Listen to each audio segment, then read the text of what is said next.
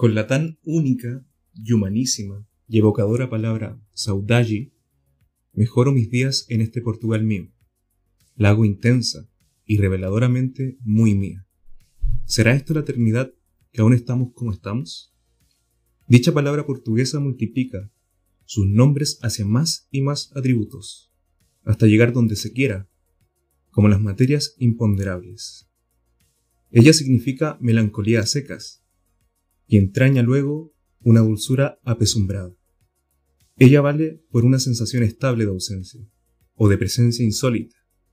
Ella es metafísica, y se colorea de una nostalgia aguda de lo divino. Ella toma la índole de una cosa temperamental, permanente y de una indolencia circunstancial.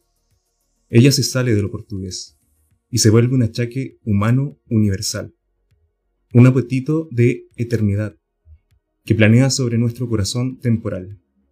Saudade, como vivir en extrañeza de mundo. Gabriela Mistral.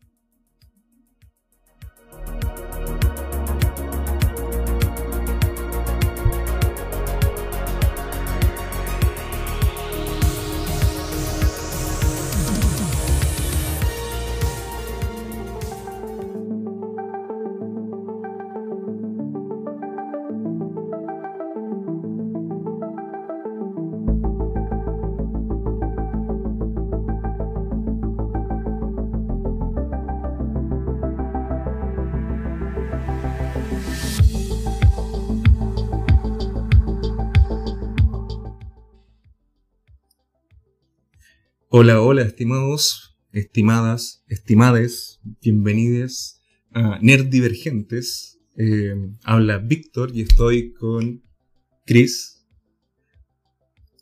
Hola, hola, ¿cómo están? ¿Cómo están todos, todos, todas? Eh, aquí una, una semana más. Eh, una semana más. Sobreviviendo. sobreviviendo. Sobreviviendo a este mundo aterrador, ya, y fascinante. Hoy estaba, tengo que decirlo, súper nervioso leyendo la editorial. Me recordó a el colegio cuando te pedían leer. Nunca fui bueno en eso. Es que tenía muchas palabras raras igual. Sí, pero eh, igual la, Gaby Mistral se, me, me, puso un desafío eh, no menor. Sí, pero igual, o sea, el texto es muy bonito porque viene relacionado con el tema finalmente que, queremos hablar esta semana, que tiene que ver con el poder de la nostalgia. El poder de la nostalgia. Y como que mm, esta palabra saudade o saudade eh, eh, lo resume, me llama la atención en realidad como, como hay ciertas palabras en otros idiomas o en ciertos idiomas que resumen un, un concepto o un sentimiento que no puedes expresar de otra forma. Que muchos idiomas tienen como estas palabras que uno no conoce, no sé, el alemán también tiene mucho, mucho de eso, eh, coreano también tiene como mucho de eso. Eh, me llama la atención eso, eso precisamente, como que, que con una palabra pueda resumir tantas cosas y sobre todo este tema como de la nostalgia, la melancolía. Claro, porque saudade no significa nostalgia, como tal. Una palabra que en realidad no existe en español. Y tampoco, bueno, una palabra muy nueva para mí, eh, no sé exactamente qué significa, pero, pero ya la descripción o cómo lo utiliza la Gabriela eh, es como evoca mucha nostalgia y, melancolía, no sé, está muy lindo, está muy lindo el, texto. Quizá en qué, en qué contexto también lo escribió, eh, pero está súper, súper lindo. Eh, y difícil. sí, era, era asociado también como, como a la nostalgia, ¿sí? Eso de estar leyendo ante todo el curso un texto que para muchos era quizás muy normal, eh, quizás leer ante todos. Y eran tus, no sé, pues tus compañeros de curso que conocí hace, no sé, hace tantos años. Y en ambientes en teoría de confianza. Claro, en un ambiente de confianza, pero igual, no sé. Terrible. Eh, igual me costó mucho. Lo, sudaba todo cuando tenía que leer, me temblaba la voz. Sí. Eh, me equivocaba en las palabras o decía palabras que no, que no estaban ahí, que eran palabras que estaban en mi cerebro. A mí me costaba concentrarme en las palabras, en lo que estaba leyendo, como que mi cerebro se iba, no sé dónde, pero no estaba ahí como, era como un esfuerzo. El, el, tener que hablar y procesar lo que estabas leyendo al mismo tiempo. Y aparte igual eh, cuando te hacían leer era porque estabas aprendiendo a leer, entonces mm. no tampoco eres bueno leyendo por defecto. Por lo menos yo no era bueno leyendo. Sí, pero yo también me acuerdo, no sé, pues, estar en segundo medio. segundo medio leyendo y que te cueste todavía. O sea, o sea yo estaba leyendo ahora. Así que sí, definitivamente. o sea, es algo constante. sí, con las presentaciones también. Mm. A mí me pasaba así como tratando de no ir muy, profundo en el tema, pero me costó el tema de las presentaciones, no sé si a ti te costó. Eh, me costaba mucho, pero después como que después como que le cambié el foco, pero fue cuando estuve en la universidad. Eh, le cambié el foco en el sentido como de eh, de empoderarme del tema que estaba presentando, aunque no me gustara, por ejemplo, porque era una presentación como claro obligada, obligada, ¿cachai? Eh, pero empoderarme del tema y también no solamente tratarlo como hacer una presentación aburrida o una presentación de ah, que era común, no sé, con texto, con mucho texto, con que lo veis como el desafío de hacerlo eh, digerible. Sí, sí, eso. Y eso como hacerlo más digerible también lo hacía más digerible para mí porque era más natural lo que yo tenía que presentar, Y de hecho como que prácticamente como que mi transición de a las presentaciones fue como pasar a esto de la improvisación. Era prácticamente como improvisar, porque yo ya sabía muy bien el tema y lo que decía bien, lo que decía ya podía como decirlo de, esa manera. Y eso me daba como más soltura, ¿caché? Como para poder presentar como con más confianza.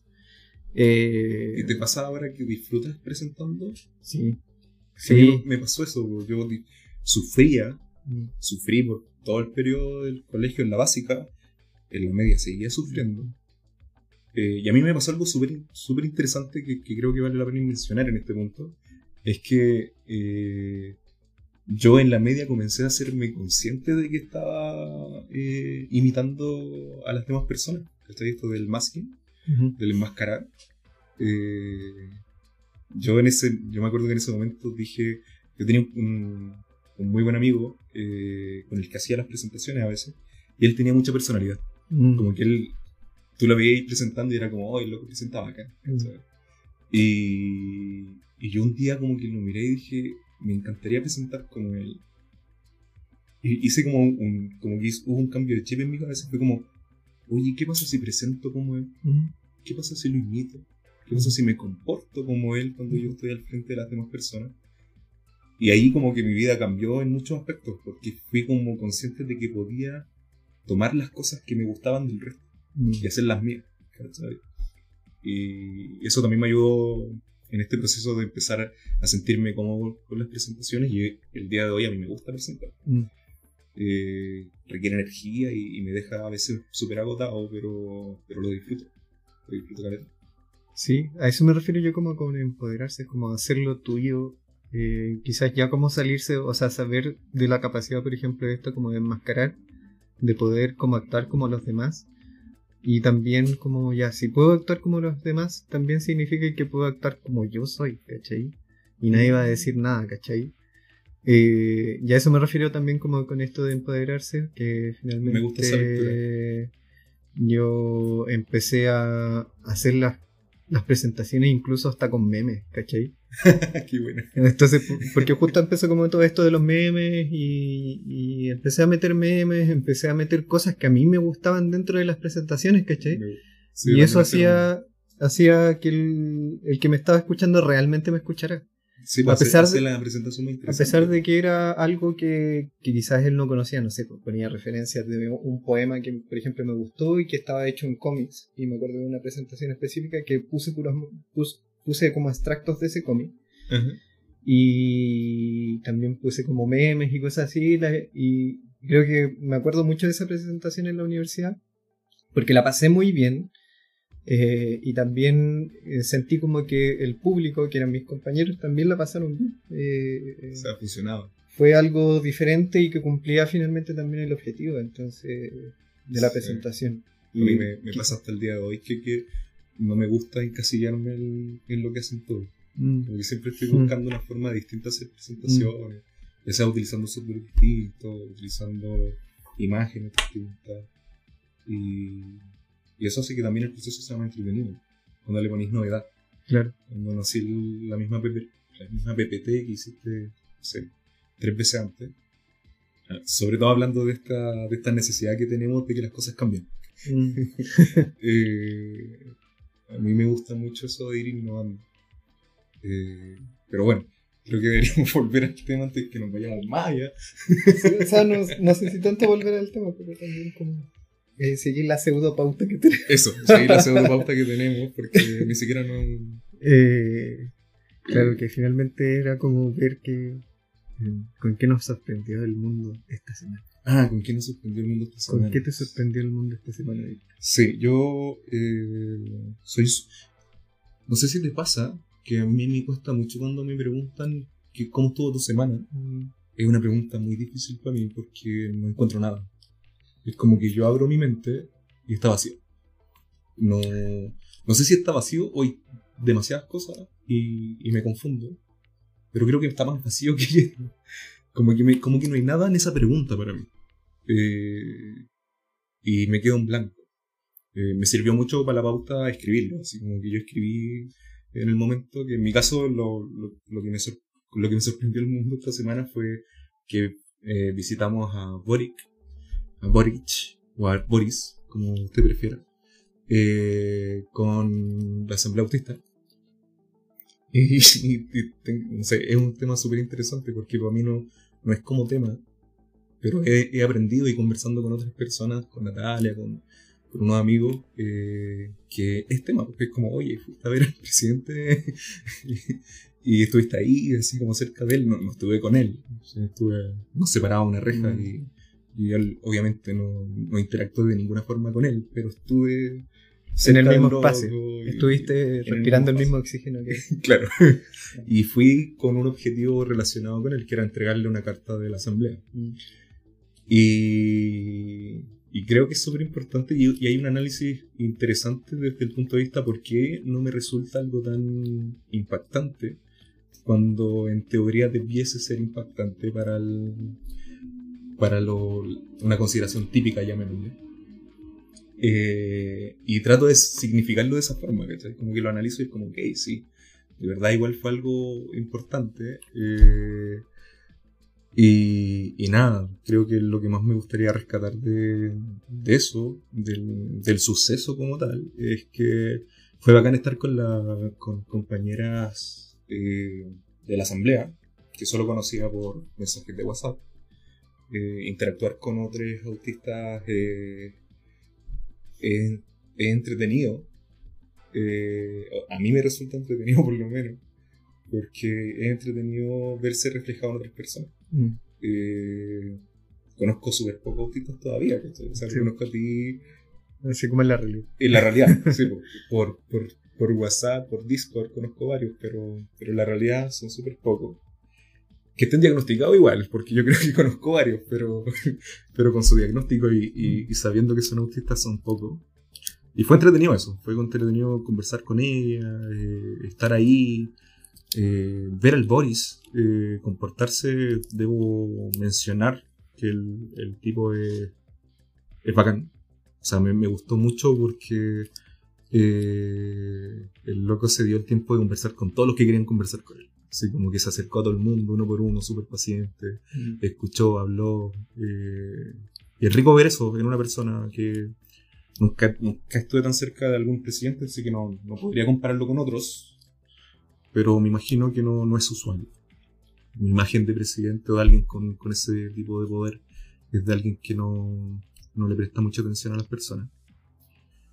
Eh, por lo menos tengo ese prejuicio por los años. Y el loco fue súper cercano, súper preocupado. Eh, nosotros lamentablemente estábamos como al final de la fila, así Mm. que igual nos tocó la, la parte en la que él ya tenía que... eh, Claro, como- tenía como adentrarse. ya tenía que entrarse, yo creo que hace rato que se tenía que entrar y los, los locos a su alrededor decían, ya pues, ya pues Boris, estamos atrasados. claro. Eh, y, y yo creo que igual el, el- la neurodivergencia del Boris se puede, la podríamos analizar en ese caso. Mm. Quizás el loco así como que no puede entrar sin hablar con todos, ¿cachai? Claro. Como no puedo, Mm. Aunque Tengo- sean una milésima de segundo que interactúe con, el- con las personas, no tengo que interactuar con. Igual me llama No la sé. atención eso, como que esté tan abierta a la interacción. eh, obviamente también es parte como de una estrategia quizás política. Sí, eh, pero pero creo que eso nunca ha pasado con otro presidente. Como que gente vaya a entregarle cosas. sí, pero no hacerle solamente como, no solamente como a pedir cosas. Eso, eso me llama la atención Eso. porque la mayoría cuando la gente se acerca a, los presidentes o a las presidentas necesitan algo. es porque necesitan algo, es como para pedirles algo. Y aquí como que la gente le va a entregar regalos. Entonces como... El loco recibía y recibía cosas. Eh, a mí me llamó la atención que recibió como un libro súper grande, Mm, como un anillado, que yo no sabía si era la obra de alguien que así como, oye, mira, escribí esto, o es como, no sé, no, no logro entender qué era, pero era un libro así, cototo. Y una de las chicas de la asamblea le entregó su libro, así como, Mm. oye, escribí un libro, toma aquí está mi libro. Y ella estaba emocionadísima. Encontré muy, muy lindo eso. Y, y nada, fue una experiencia súper linda desde ese punto de vista. Eh, y, y me quedo con, primero, eh, lo extraño que es que para mí no haya sido un tema tan importante. Porque de hecho a Natalia, a mi esposa, le, le mencioné el día anterior, así como, hoy, mañana, así como, como estábamos hablando de las cosas que teníamos que hacer el otro día, así como, ah, sí, tengo una reunión, ay, voy a ir a ver al Boris. como si fuera nada. así. Y Natalia, pero, ¿cómo? ¿Va a ir a ver al Boris? Estaba súper sorprendida y yo estaba súper poco interesado en el tema. Así que eso me llama la atención, me llama la atención eh, el hecho de conocerlo de cerca, que me gustó eh, su, su forma de ser y, y su cercanía. Y fue bacán el compartir con las chicas eh, compañeras de, de la asamblea. bacán. Eso. Eh, Tú que nos cuentas.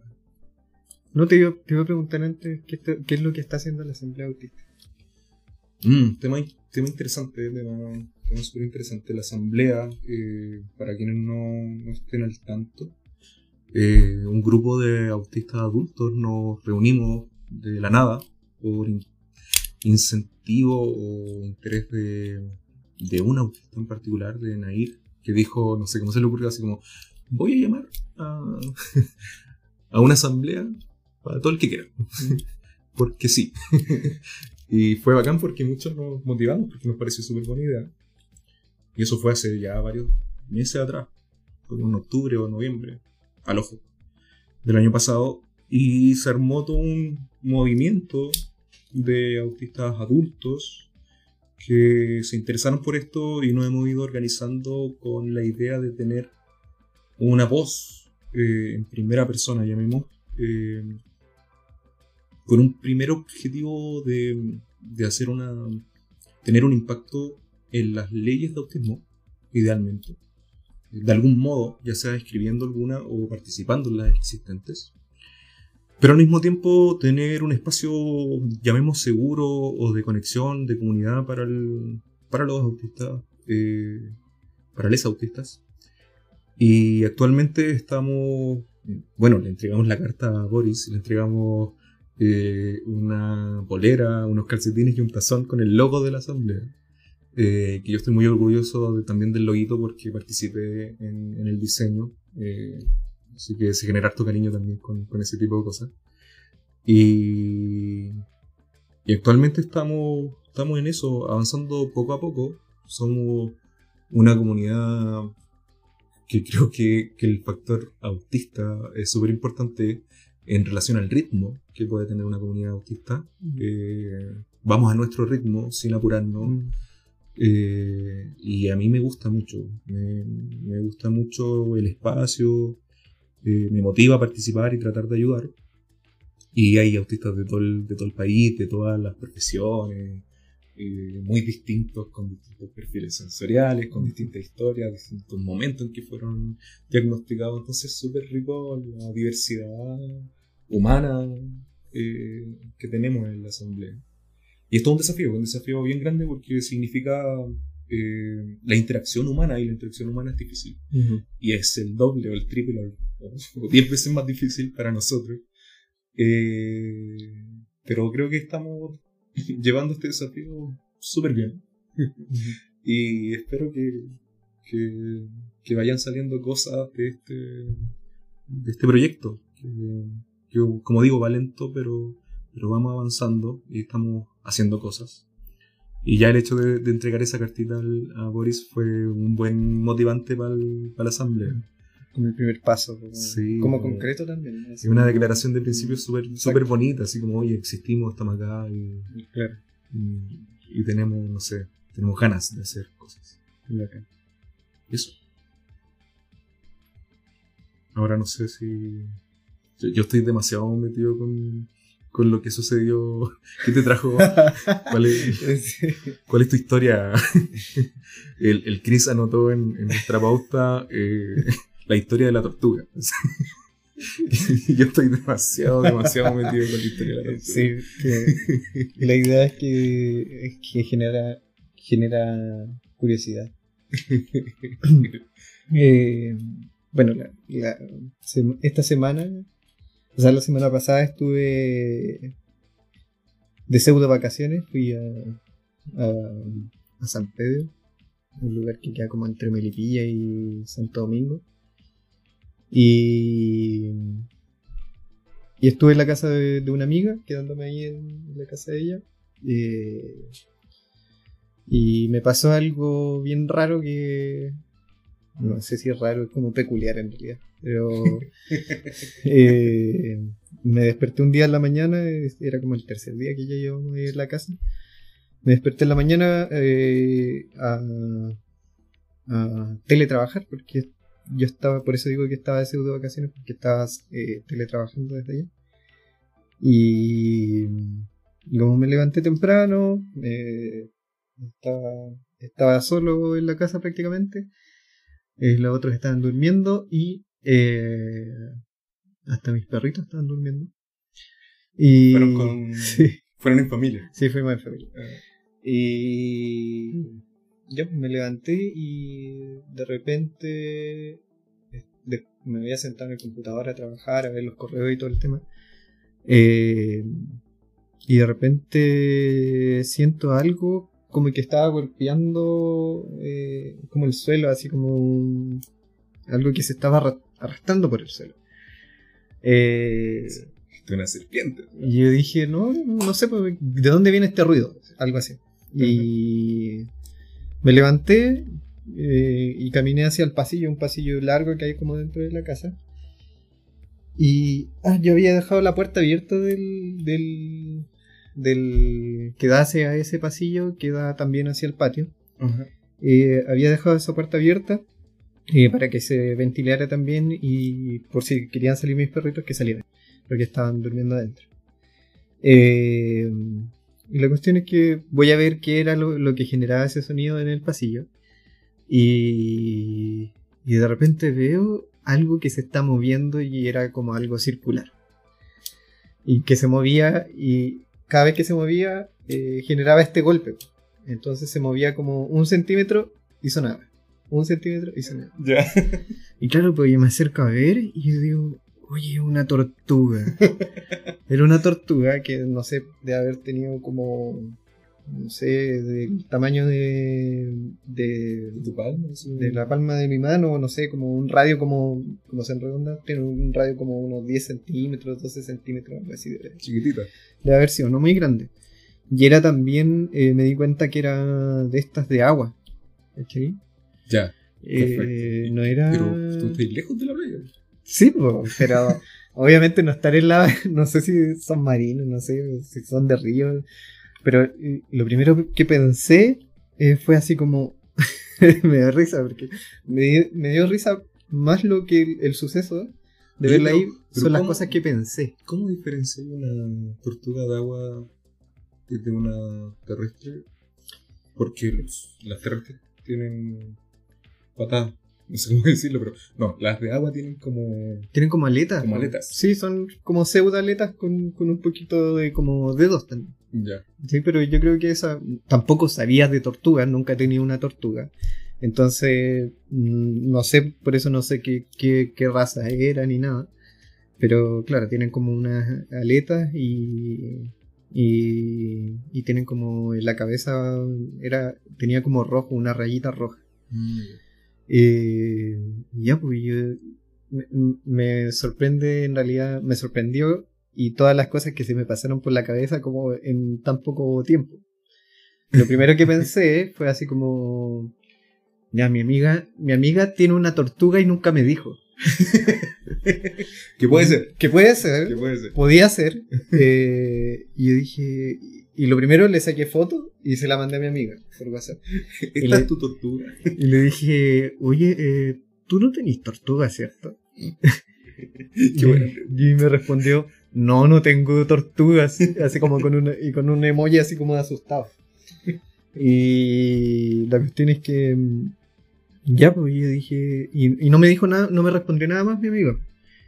Eh, entonces yo dije, pensé ya, no es de ella, porque sabía que, por ejemplo, a veces las tortugas, pero yo sabía que eso pasaba con las de tierra, que tú, como aquí en el invierno, no sé, o en alguna época, eh, hibernan y se esconden en el caparazón y no salen durante mucho tiempo. Entonces, cuando pasa eso, las Mm. guardan en una caja de zapatos y los ponen dentro de un closet. Hasta que después despiertan y, y salen de ahí, o en realidad las tenéis que sacar de ahí cuando están despiertas. ¿cachai? Eh, y pensé eso. Interesante, Quizás, vale. quizás había estado hibernando, pero yo sabía que eso pasaba con las de tierra, no con las de agua. Entonces, ya, no, no era esa posibilidad, obviamente.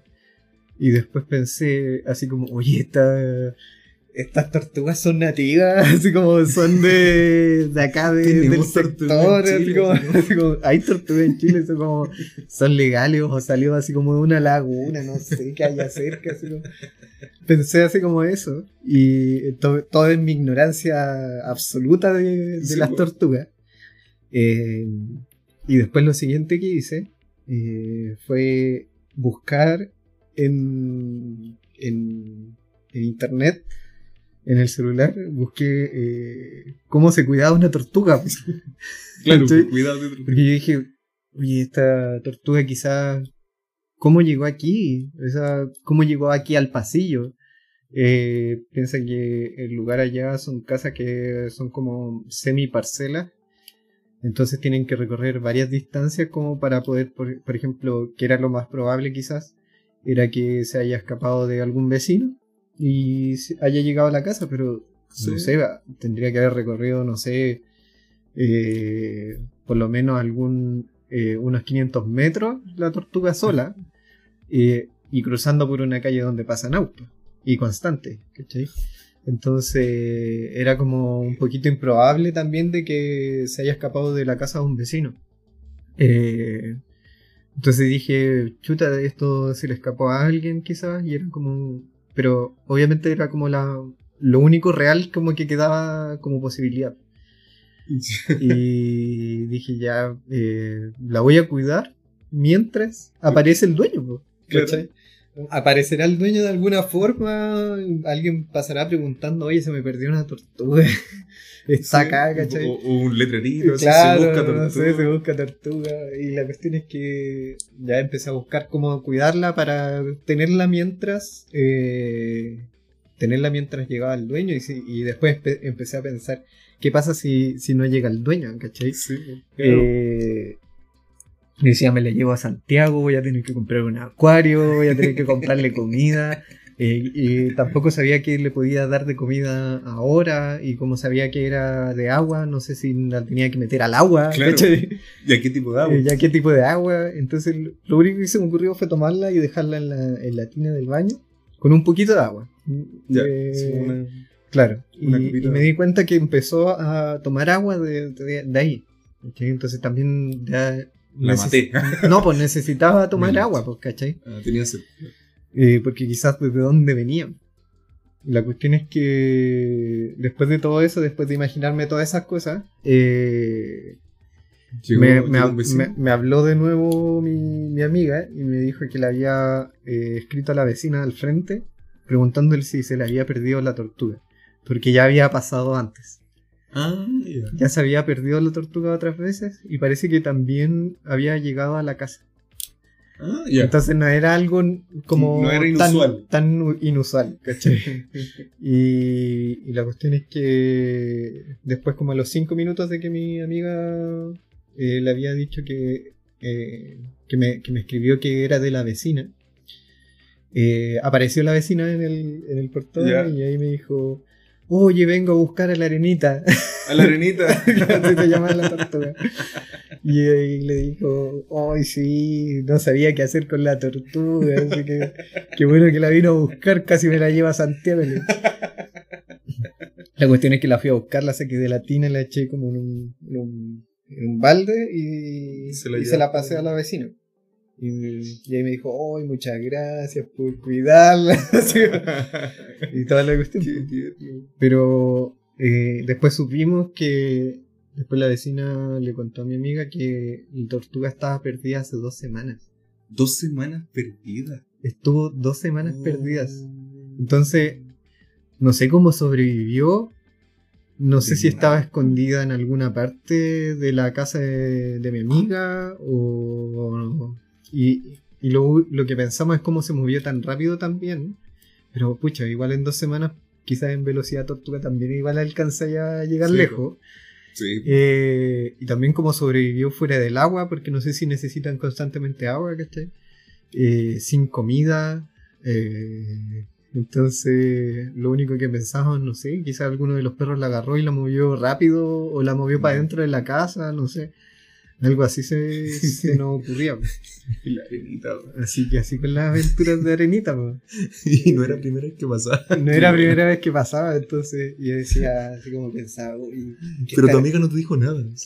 Porque tú podrías haber dicho, oh, y de nuevo. No, no, ¿Sabes? pues no. O sea, ella, ella lo sabía, pero me lo dijo después que eso ya había pasado antes. Quizás después se acordó que eso ya había pasado antes. Pero después cuando ella llegó a la casa me, me, me dijo. Y yo no quise despertar a nadie como para no... Para no... Para no molestar, Pa' no alarmar, sé, para no claro. alarmar. Así que estuvo, estuvo entretenido el, el, el eh. encuentro con la, con la tortuga. ¿No te dieron ganas de tener una tortuga? Después de haber tenido un No. encuentro cercano con la tortuga. No, o sea, me imaginé una vida completa con la tortuga.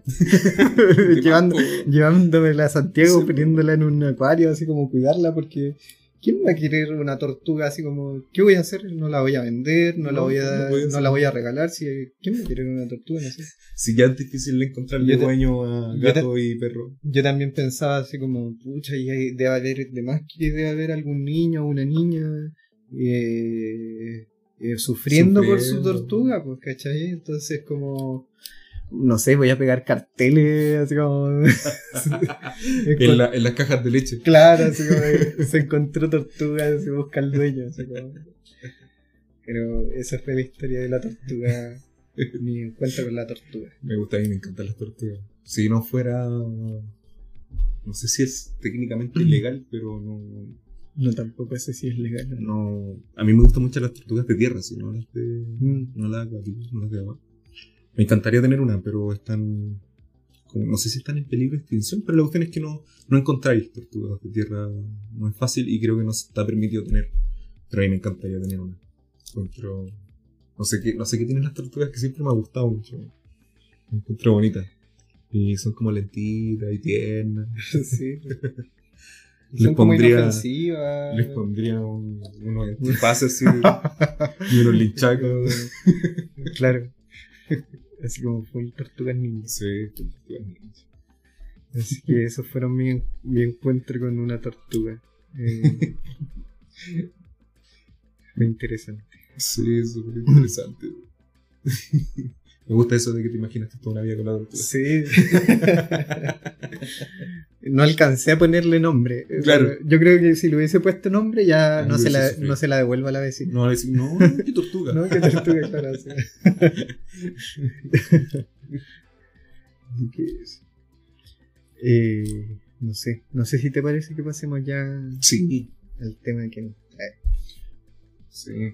La- el poder de la nostalgia. el poder de la- Sí, es un tema súper súper interesante y nace como contexto, nace de nuestras conversaciones, donde nos damos cuenta que, que tenemos mucha relación con la nostalgia, que nuestras vidas han estado muy relacionadas con la nostalgia quizás. Eh, para mí la nostalgia fue protagonista de muchos años de mi vida y si bien hoy no es protagonista creo, es- creo que es parte de mí. Soy una persona, me considero una persona nostálgica eh, y me gusta mucho la nostalgia, como que pasé por todo un proceso en relación a la nostalgia, porque si es tanto mi relación con la nostalgia que la he analizado, ¿cachai? Como que le he dado cabida en mi vida y decir qué es la nostalgia, cómo se siente, cómo la describo, eh, cómo la comparto también, porque es un tema que también he querido compartir con el resto, eh, como es parte de mi vida eh, a través de la música principalmente. Es una de la- de las formas en que creo que me relaciono más con la nostalgia. Y, y me ha gustado, o he intentado muchas veces compartirlo así como decir, oye, mira esta canción que me encanta porque me recuerda o me, me hace sentir de tal, tal forma. Y, y es súper interesante lo que pasa con la nostalgia porque a mí me ha costado mucho enganchar con otras personas al respecto porque no todos eh, tienen una relación con la nostalgia tan, tan consciente quizás. Eh, y lo ven como algo negativo. Como que no es como una conversación que podéis tener con alguien, oye, oye, hablemos de nostalgia. Pongámonos tristes, por decirlo de alguna forma. Eh, entonces es un proceso igual súper solitario, que se vive muy en solitario, eh, que es difícil de compartir, pero a mí me ha acompañado mucho, mucho, y, me gusta, me gusta harto, y a veces siento la necesidad de esa nostalgia. Eh, y insisto, para mí es muy, muy relacionado con la música, no solo con la música, pero muy relacionado con la música, que a veces voy en el auto y, no quiero escuchar eh, pop. No quiero escuchar lo alegre, quiero escuchar mi playlist nostálgica. Pero es difícil, po, porque nunca estoy solo, por ejemplo. No puedo llegar y poner una playlist nostálgica, como no sé, pues, con la, con la Tali, con mi esposa. Eh, porque mm, a- a- en este caso a Natalia no, no, no le gusta mucho la nostalgia. No, no tiene esa conexión que tengo yo con la Mm. nostalgia. Entonces, como que la Tali, le, y aparte es súper sensible, entonces le afecta en el humor y puede que, Mm. Que lleguemos, no sé, donde, al carrete al que vamos en camino y llegue súper bajoneada, así Claro. como con pocas ganas de. Pero igual, de- igual me llama la atención de, como dentro de tu descripción, como que ese, esa sensación, de como que la mayoría de las personas como que relaciona la nostalgia con tristeza. Sí, sí. Y, y tiene relación en, en cierta manera, pero también genera un ejemplo, un, un sentimiento como positivo también. Para mí la nostalgia tiene mucho de añora- añoranza Mm. y la añoranza no la veo como algo negativo per se, eh, porque me, me posiciona en una situación de alegría, ¿cachai? De... Es como, es como la relación o el viaje que te pegáis desde la tristeza, desde la melancolía a la alegría. Ujú. Eh, y la, no sé, por la música a mí me lleva como a, a acongojarme y alegrarme al mismo tiempo. Eh, yo tengo, quizás está muy relacionado con, esto que entre todas mis análisis y formas de ver el mundo extrañas que tengo, una forma es que eh, yo soy muy de, de valorar las penas, de valorar la tristeza. Eh, y eso también es una conversación que he tenido y que he tratado de tener, y es difícil porque nadie me entiende. Eh, porque a mí me hace mucho, me hace valorar mucho la, la felicidad cuando estoy triste. ¿cachai? Es como que ahora me siento triste, me siento melancólico y qué rico sentirme así porque eh, mañana voy a estar súper alegre, ¿cachai? Y no me voy a sentir melancólico. Y, es como lo aprovecho, ¿cachai? Aprovecho esta sensación, este, este sentir. Como. No sé en qué momento de mi vida dije, voy a disfrutar las emociones. Mm. que, que siento. Y estar triste es una emoción que tiene su belleza, ¿cachai? que tiene su, su cosa que, que, que no sé, a mí me gusta y, y la valoro. Y, y haciendo como un- quizá una analogía un poco más, más concreta, eh, cuando estaba resfriado, por ejemplo. Cuando yo me resfriaba, yo decía, oye, que fome estar resfriado, pero ¿y si no es fome, cachai? Estoy respirando mal, eh, me cuesta, estoy tosiendo, ¿cachai? Pero estoy sintiendo cosas al mismo tiempo. Estoy sintiendo la tos en mi cuerpo, estoy sintiendo que no puedo respirar. Y son sensaciones que yo no tengo todo el tiempo, ¿cachai? Ujú. ¿Por qué no vivirlas, experimentarlas y, y no verlas como algo neg- negativo, sino como es, ¿cachai? Claro. Y, y lo, lo veía desde el punto de vista que cuando yo estoy bien y ya no estoy resfriado, Ujú. ¿cómo se sentía estar resfriado, cachai? Yo no me acuerdo cómo era estar resfriado. Claro.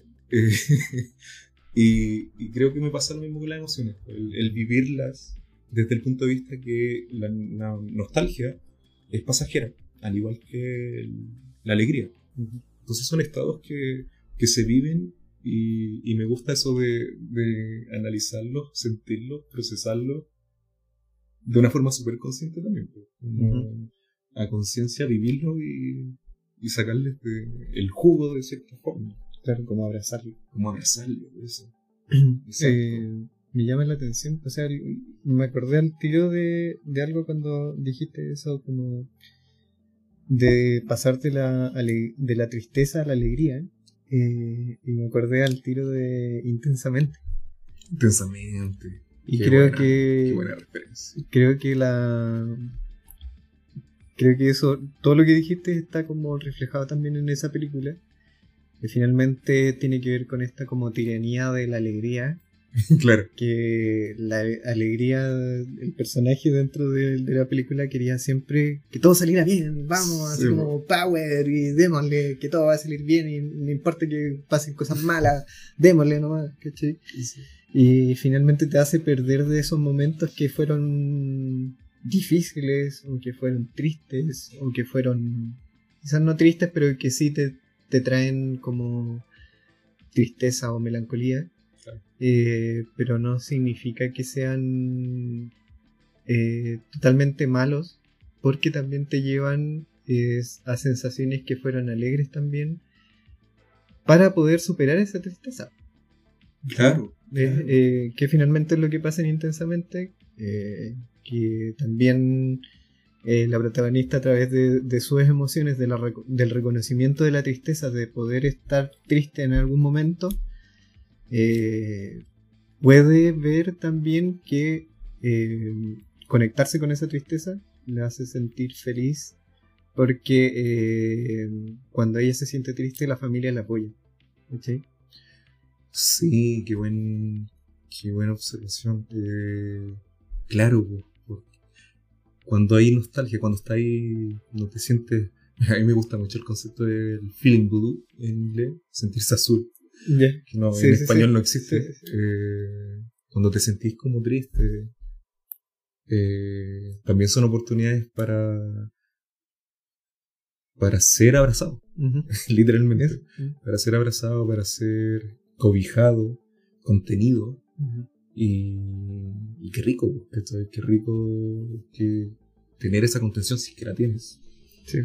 Eh, qué, qué buena observación de, de cómo suceden dos cosas que tienen que se, contras- se con- contrastan mucho, pero están íntimamente relacionadas nada más que estar triste y estar protegido al mismo tiempo y lo rico que es estar protegido, sobre todo cuando lo recuerdas. O sea, si te pones a pensar en un momento muy triste, probablemente si tuviste la suerte de que alguien te acompañe, también te acuerdas de esa contención, de ese alguien que estuvo contigo, de ese alguien que, que te abrazó, que, que, que te entregó cariño, que, que te sacó quizás de, de esa tristeza, o si no te sacó, te acompañó. Claro. Eh, tiene que ver también con eso, como del reconocimiento de, de las emociones, que es tan difícil para los neurodivergentes, eh, las neurodivergencias. Eh, y de también, no solamente, primero, saber reconocerlas y después darte cuenta que no son malas, Que no todas son malas, por ejemplo, la tristeza. y que también que te sirven como una herramienta también como estas cosas que, por ejemplo, si te sentiste triste en algún momento y hubo una persona que te contuvo, eh, probablemente vas a contar con esa persona nuevamente o vas a saber cómo vas a poder lidiar mejor con esa, con esa emoción, eh, buscando eso en otras personas o buscando eso también dentro de ti. O, porque no solamente una persona te puede generar como esta contención. Claro, tú puedes autocontener. Claro. Entonces, yo creo que también tiene relación con esto. Bueno, también hicimos una, pequeña investigación con relacionada con la, con la nostalgia. Que hay un psicólogo social que se llama Clay Rutledge, eh, que es experto en el estudio de la nostalgia. Y dice que la nostalgia es una de las herramientas de autorregulación que usamos para recordarnos a nosotros mismos que importamos. Me encantó esa cita y, es como me pega súper fuerte, me pega súper fuerte. Porque mucha, mucha nostalgia. No sé si te pasó, pero yo tengo. inmediatamente puedo procesar una nostalgia ficticia. Eh, una nostalgia de un algo que no existe. Yo viví. Estoy hablando mucho del pasado. Eh, esa nostalgia que estaba en la música por historias de otros que yo nunca viví, pero las podía sentir mm. tan propias, tan mías, tan cercanas. Eh, y es interesante la relación con las historias ajenas al eh, sentirte vencedor de cierto modo. No sé, no sé si es el concepto correcto pero sentir que superaste algo que nunca no viviste. Yo no viví como la historia de la pérdida de un amigo, por ejemplo, una canción que me encanta de, de Devin Townsend, que, se llama Funeral, Funeral, que es una, es una canción súper fuerte, sin decir mucho. No es una canción que te hable de lo emocional, pero tiene una emocionalidad pero tan fuerte. que, que, tú vives esa, esa pérdida, esa, esa emoción, yo nunca perdí un amigo, por ejemplo, si nunca se me ha muerto un amigo. Eh, igual se puede relacionar con todos los amigos que hemos perdido, de cierto modo, igual es un luto. Exacto. Eh, y sentir como esa... La nostalgia siempre está acompañada, por lo menos para mí, con, con, con un sobrevivir a algo. Con un sobrevivir a una, a una pena, sobrevivir a una historia, lo que sea. Y, y es interesante cómo ese sobrevivir a lo que sucede en la canción o a la película. También es súper. Se, aplica completamente a estas películas que son nostálgicas, que te dejan con el corazón apretadísimo y, y, termina la película y sobreviviste a eso, ¿cachai? Y, y, te deja la sobrevivencia. Es, el, es interesante esa, es, ese proceso, el proceso de vivir la nostalgia y sobrevivir a la nostalgia. Y que después como Devin Townsend que, que escribió esta canción y la compuso, eh, también quizás no estaba en su intención dejarlo como, como una herramienta eh, para, para otros. Sí, eh, pero sirve, sirve incluso no habiéndolo vivido. y también sirve en el sentido de que quizás te sirve en algún momento, como para poder superar eso o para saber que, que también no estáis solo, ¿cachai? Eh, que hay alguien que pasó por eso, por eso también tiene que ver con que con esta definición de que importamos, eh, que lo que nos pasó, lo que nos pasa en cada momento también importa. Sí, qué buena lectura, me gusta mucho. Que... Me llama, también la atención eso de que se relacione mucho con, con las formas de expresión que tiene uno eh, para poder lidiar con esas cosas. Eh, y se relaciona también con esta creatividad de cómo, cómo poder plasmarlo para que otros sientan lo que yo estoy sintiendo. Y ahí también hay una cosa. De todo lo que dijiste, tengo como cinco cosas que quisiera comentar. Eh, voy a tratar de no irme mucho del tema. Es interesante eso. Hay cuánta intención hay en el artista de hacerte sentir lo que él está sintiendo. Y cuánto hay de que él simplemente necesita expresar lo que está sintiendo. Y cómo ambas están súper relacionadas. O sea, probablemente el, no sé, el mismo David, cuando escribió esa canción, simplemente, probablemente debe haber sido muy difícil lo que estaba viviendo y el loco necesitaba expresarlo. Lo expresó en esta canción. Y sin ninguna intención de hacerte sentir lo mismo pero lo logra. Claro. lo logra eh, y, pasa, y está ahí. Y algo también que me hiciste pensar es cómo la música nos ayuda a sentir, nos ayuda mm. a, emocionalizar, mm. sobre todo a nosotros que nos cuestan las emociones. Eh, a mí siempre me han costado mucho identificarlas, eh, entenderlas, pero la música, quizás por eso tengo una relación tan fuerte con la música, porque eh, para mí la música es emocionalidad. Para mí la música es, es algo que se vive al momento que lo estoy escuchando, es algo que se siente y algo que me deja algo en el momento en que la escucho. No, no quedo indiferente al, a la música. Y, y es súper interesante. Y se me olvidaron las otras cosas que te no la anoté. Sí, pero yo también tengo esa misma conexión con la música. Eh, de, de poder eh, como reconocer emociones en eso y, y es como eso que también se vuelve a veces como un meme, que también lo, lo han utilizado como meme, que es cuando estás triste, escuchas música triste para sentirte más miserable. eh, y es como eso, cuando estáis... Eh, o sea, hay personas que, no pueden hacerlo, eh, porque obviamente también cada uno tiene sus diferentes procesos de, cómo lidiar con las emociones. Eh, pero a mí me pasa que, no sé, cuando estoy triste o algo así, no tengo una playlist como tú de nostalgia, ¿cachai? eh, pero sí, no sé, hay grupos que, que siempre me, he conectado con ellos a través de la tristeza precisamente, que muchos, muchos otros también han, han conectado a través de eso. Eh, por ejemplo, Radiohead. Eh, que obviamente toda su, toda su música es llena de nostalgia, llena de tristeza, llena de, de, episodios depresivos eh, y que, que también te hacen como potenciar, digamos, esa emoción que estás sintiendo en el momento. Eh, mm, eh, y también, no sé, hay una canción de de, de Radiohead que también eh, habla, por ejemplo, de. O sea, hay muchas canciones de Radiohead eh, de uno de los últimos discos que también habla sobre la pérdida de una esposa, eh, que es la muerte, por ejemplo, de la esposa de Tom York, que se murió antes de escribir ese disco, y todo el disco tiene esa sensación de de esa pérdida, eh, de...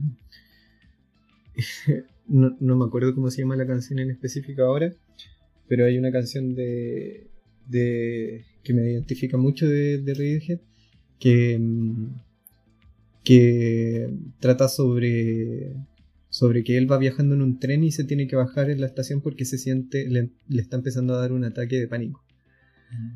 Y todo eso, todo eso que lo cuenta, eh, lo cuenta como hablando por teléfono. Entonces dice, oye, soy yo, eh, me tuve que bajar del tren de nuevo, porque me iba a dar un ataque de pánico. ¿Cachai?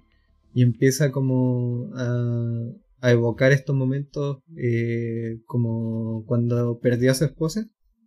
y también lo va comparando como que se sale de esa estación del tren y empieza a recorrer como una montaña que está nevada y está como en un bosque.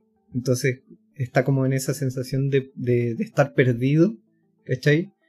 Pero a la vez estar como, como también como acompañado por esa persona. O sea, eso es lo que yo siento a través de la, de la, de, la, de los instrumentos, eh, de las notas, de la melodía y a través también de la propia letra. esa sensación de como, de como, lo que tengo que llamar a alguien porque me, me estoy sintiendo mal, ¿cachai? Necesito alguien que me acoja. Y después te das cuenta como de qué le pasa a Tom York antes de eso, que perdió a su esposa y es como loco, así como no tener, no tener ese, no tener esa persona que quizás te apoyaba en esos momentos, ¿cachai? Es como, eh, es muy fuerte, muy fuerte esa sensación de, de, no tener a alguien que, que, te apoye en el momento que, que estés mal, ¿cachai? Eh, como que se, si pudieras describir la soledad, creo que la estás describiendo muy bien.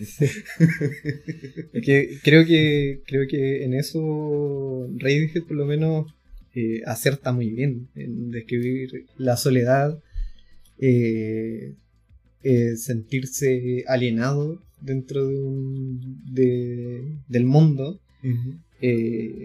obviamente yo creo que es música muy neurodivergente. Eh, los músicos en general, eh, sobre todo Radiohead. Eh, y eso me, llama mucho la, atención. Eh, ahora, ahora estaba viendo la, canción, buscando la canción, se llama Daydreaming. ¿Soñando de día? Sí. Daydreaming, tiene otra traducción. Como soñador, creo. Daydreaming. No, perdón, no era Daydreaming, es Glass Eyes. ojos llorosos. Ojos llorosos. Eh, entonces como es muy fuerte esa canción y también las, otras canciones de ese disco que es eh, A Moon Shaped Fool. Creo que me va a dejar con mucha ganas con lo que me acabas de contar. ¿Te pasó? Ah, bueno, no, contar lo que a mí me pasó, no sé si te pasó a ti, que a mí la soledad y la nostalgia muy de la mano, muy, muy, muy de la mano. Y yo me sentí solo toda la vida, o sea, como que creo que hasta hace poco recién estoy como dejando esa, ese sentimiento. Creo que es un sentimiento. y yo todavía me pregunté y analicé mucho también, aparte de la nostalgia de la soledad. Eh, a mí me acongojó mucho la soledad por mucho tiempo, porque era, eh, es, una, es un algo que nunca podía vencer.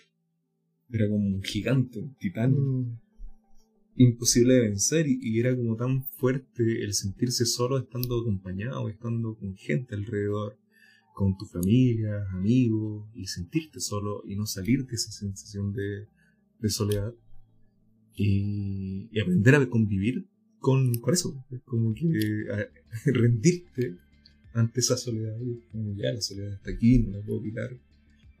Eh, fue super power como proceso y me ayudó también a aprender.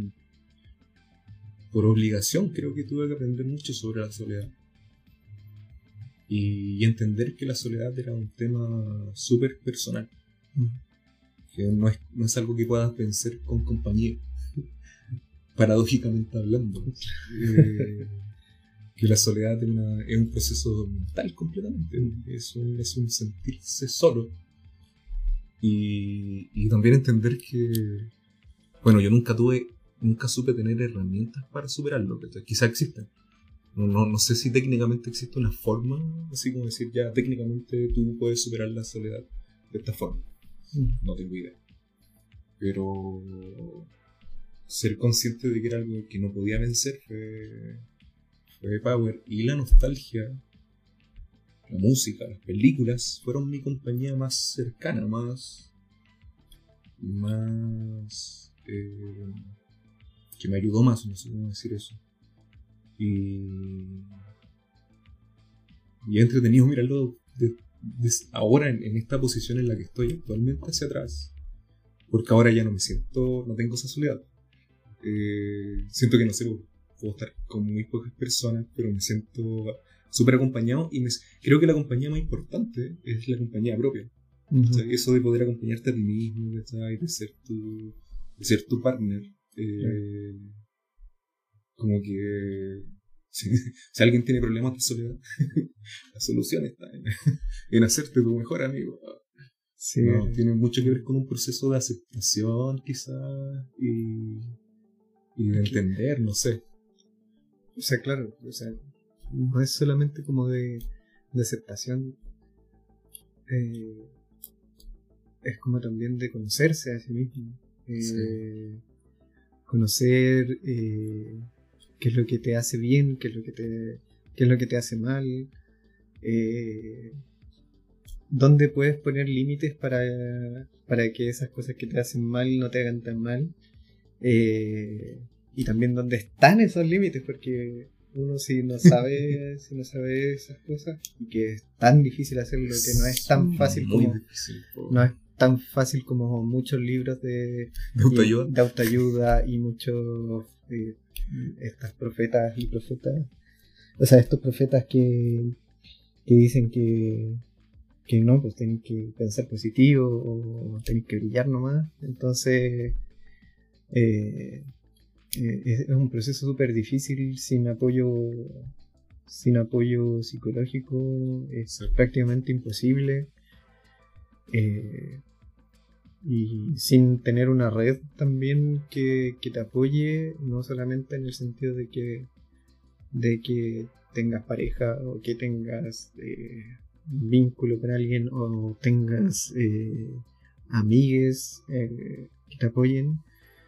Eh, creo que eso también te hace lidiar con esas cosas, te da más ventajas o más desventajas dependiendo si las tienes o no.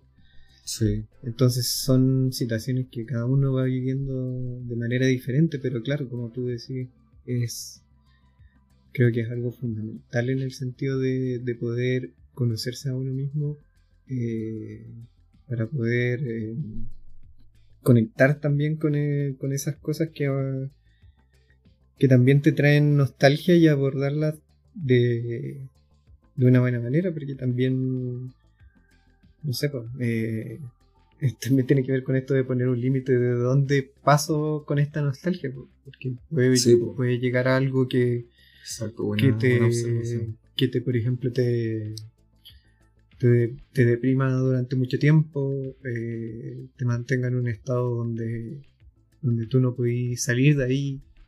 Por eso también hay gente que, que es reacia como este como esta conexión con el pasado o con la tristeza. Eh, Es que la nostalgia debe ser eh, la música que ponía en el auto, mm, que podéis parar, ¿cachai? Que como que tú decidís cuando querés sentirte nostálgico, idealmente, y no que la nostalgia sea quien esté manejando el auto, ¿cachai? Estar de copiloto, claro. por hacer una analogía de algún tipo. Es peligroso que la nostalgia maneje tu vida de cierto modo. Claro. Eh, como si fuera intensamente, sería peligroso que, que la tristeza esté al mando todo el tiempo. Exacto. Por eso, por eso creo que la, la mejor forma de verlo, más como un estilo de vida, es Claro. como más como, como una herramienta. Que, una que herramienta. eh, una herramienta que, que no, que por lo menos nosotros consideramos que no es, no es negativa, no es, mm, es- no sé cuál es el concepto. Eh, me gusta, llamarlo una herramienta. eh, para conectarte también contigo. Y, y no tenerte miedo también. No tenerle miedo a lo que, a lo que vives y lo que sientes. Eh, Sí. Es como tratar de buscar esa paz con, con la nostalgia y con la melancolía. Además, un proceso súper personal. Súper personal. Todos tenemos diferentes formas de vivir eso. Claro. Eh, creo que tiene que ver con esto también, con la definición que, que está acá. Y dice que la definición más simple es que la nostalgia es el reflejo de las personas en las memorias más preciadas, que varían de persona a persona, obviamente, pero que también hay ciertas cosas en común, como un componente social, que tiene que ver con familia o amigues, eh, que tienen además un significado personal, o sea, tienen que tener una conexión con algo Sí. que sea tuyo, y eh, ocurren en un pasado distante, no pueden ocurrir como en algo que me pasó, por ejemplo, ayer. ¿Cachai? Sí, pues es difícil tener nostalgia de algo muy, Claro. pre- muy, muy, muy- la palabra que pasó hace poco. sí, pues algo estaba pensando también en, en la nostalgia que genera la... Sigo con el tema de la música. Eh, la nostalgia que genera la música no solo por la, la música en sí, no, no solo por la letra, sino por cuándo escuchaste esa música. Mm, sí. En el momento que la escuchaste o, O con quién la o con escuchaste. quién escuchaste esa música, también es super power. Sí. Ese, ese, el, el querer recordar, porque a pesar de que tenga una carga nostálgica o una carga melancólica muy fuerte, eh, te evoca recuerdos súper lindos que no que es muy distinto recordarlos eh, sin, sin la música a poner una canción y sentir y que la música te lleve mental, físicamente, emocionalmente al, a ese recuerdo. Y no solo a un recuerdo en sí, sino a una etapa de tu vida, así Claro. como una mezcla de, de, de situaciones y cosas, y es súper rico. A mí me gusta, me gusta todo ese poder que tiene la música desde el punto de vista de la nostalgia. Mm, Eh, y eso también es mega personal. sí. Eso sí que es mega personal. no- Sí, pues cada uno lo vive de maneras diferentes, eh, pero siempre tienen como este como componente en común, como tú dices que tiene relación con algún lugar, tiene relación con alguna persona, o tiene relación con algún momento que viviste en tu vida, que fue significativo también para ti. Eh, incluso con algún sentido, con algún sabor, Sí, pues, algún sí. olor. eso, eso también con, eh, eh, con el olfato, yo creo que también tiene mucho, en, mi- en, mi- en mi, en mi caso tiene más que ver con oído, con música también. En, en el olfato no siento tanta conexión, pero quizás con el eh, con el gusto también. No sé, pero ahí me acuerdo como de cosas mm, que, que comía antes y que no ya no existen, por ejemplo. Imagínate, Eh. imagínate un caso hipotético que pudieras tener un incienso eh, de algún olor de tu infancia Mm, y que pudierais comprarlo. Así como que, que pudierais tener un stock de estos inciensos y te que te permitieran a conciencia prender el incienso para evocar un recuerdo. mm. Sí, Sería interesante. Sí.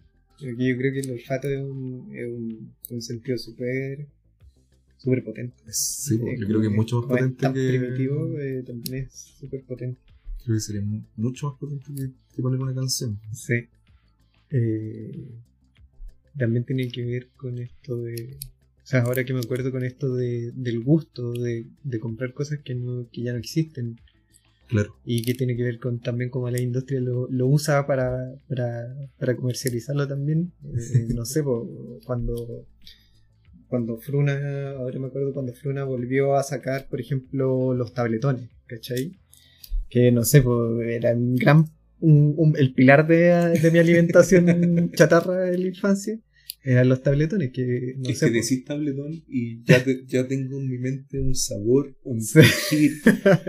el colegio, colores, sí, olores. Es un. Solo con decir tabletón. Claro, o, o con cualquier dulce de fruna, pero con el tabletón por lo menos era mi, mi principal conexión y me acuerdo me acuerdo que, que yo en las tardes eh, después del colegio eh, no sé de, de- cuando tenía entre 8 o 10 años por ahí eh, veía me acuerdo que llegaba del colegio, eh, almorzaba, porque me acuerdo que antes salíamos antes del colegio, almorzábamos en la casa. Por lo Sí. menos en mi caso, almorzaba en la casa yo. Yo, sí. Almorzaba, gran parte del- de la básica, por lo menos, Claro. sería temprano. almorzaba en la casa. eh, no. Mis hermanos estudiaban también, mis papás trabajaban, entonces estaba solo con mi abuelita en la casa. Y podía hacer lo- prácticamente lo que yo quisiera. Eh, y me acuerdo que iba a comprar tabletones al, al negocio que quedaba a la vuelta de mi casa, que era un bazar. y, y los bazares donde vendían no sé, eh, de todo. De todo. Y, y ahí vendían los tabletones que salían. ¿Cuánto salían? ¿10 pesos cada uno? Sí. Así. Te compré como 10 con 100 10 con 100 pesos. 10 con 100 pesos, pues era así como loco. Con 100 pesos te hacía ahí la tarde, dos días, no sé. Y, compraba eso y te los pasaban en una bolsita de plástico. Una bolsita de plástico, sí. una bolsita de plástico transparente.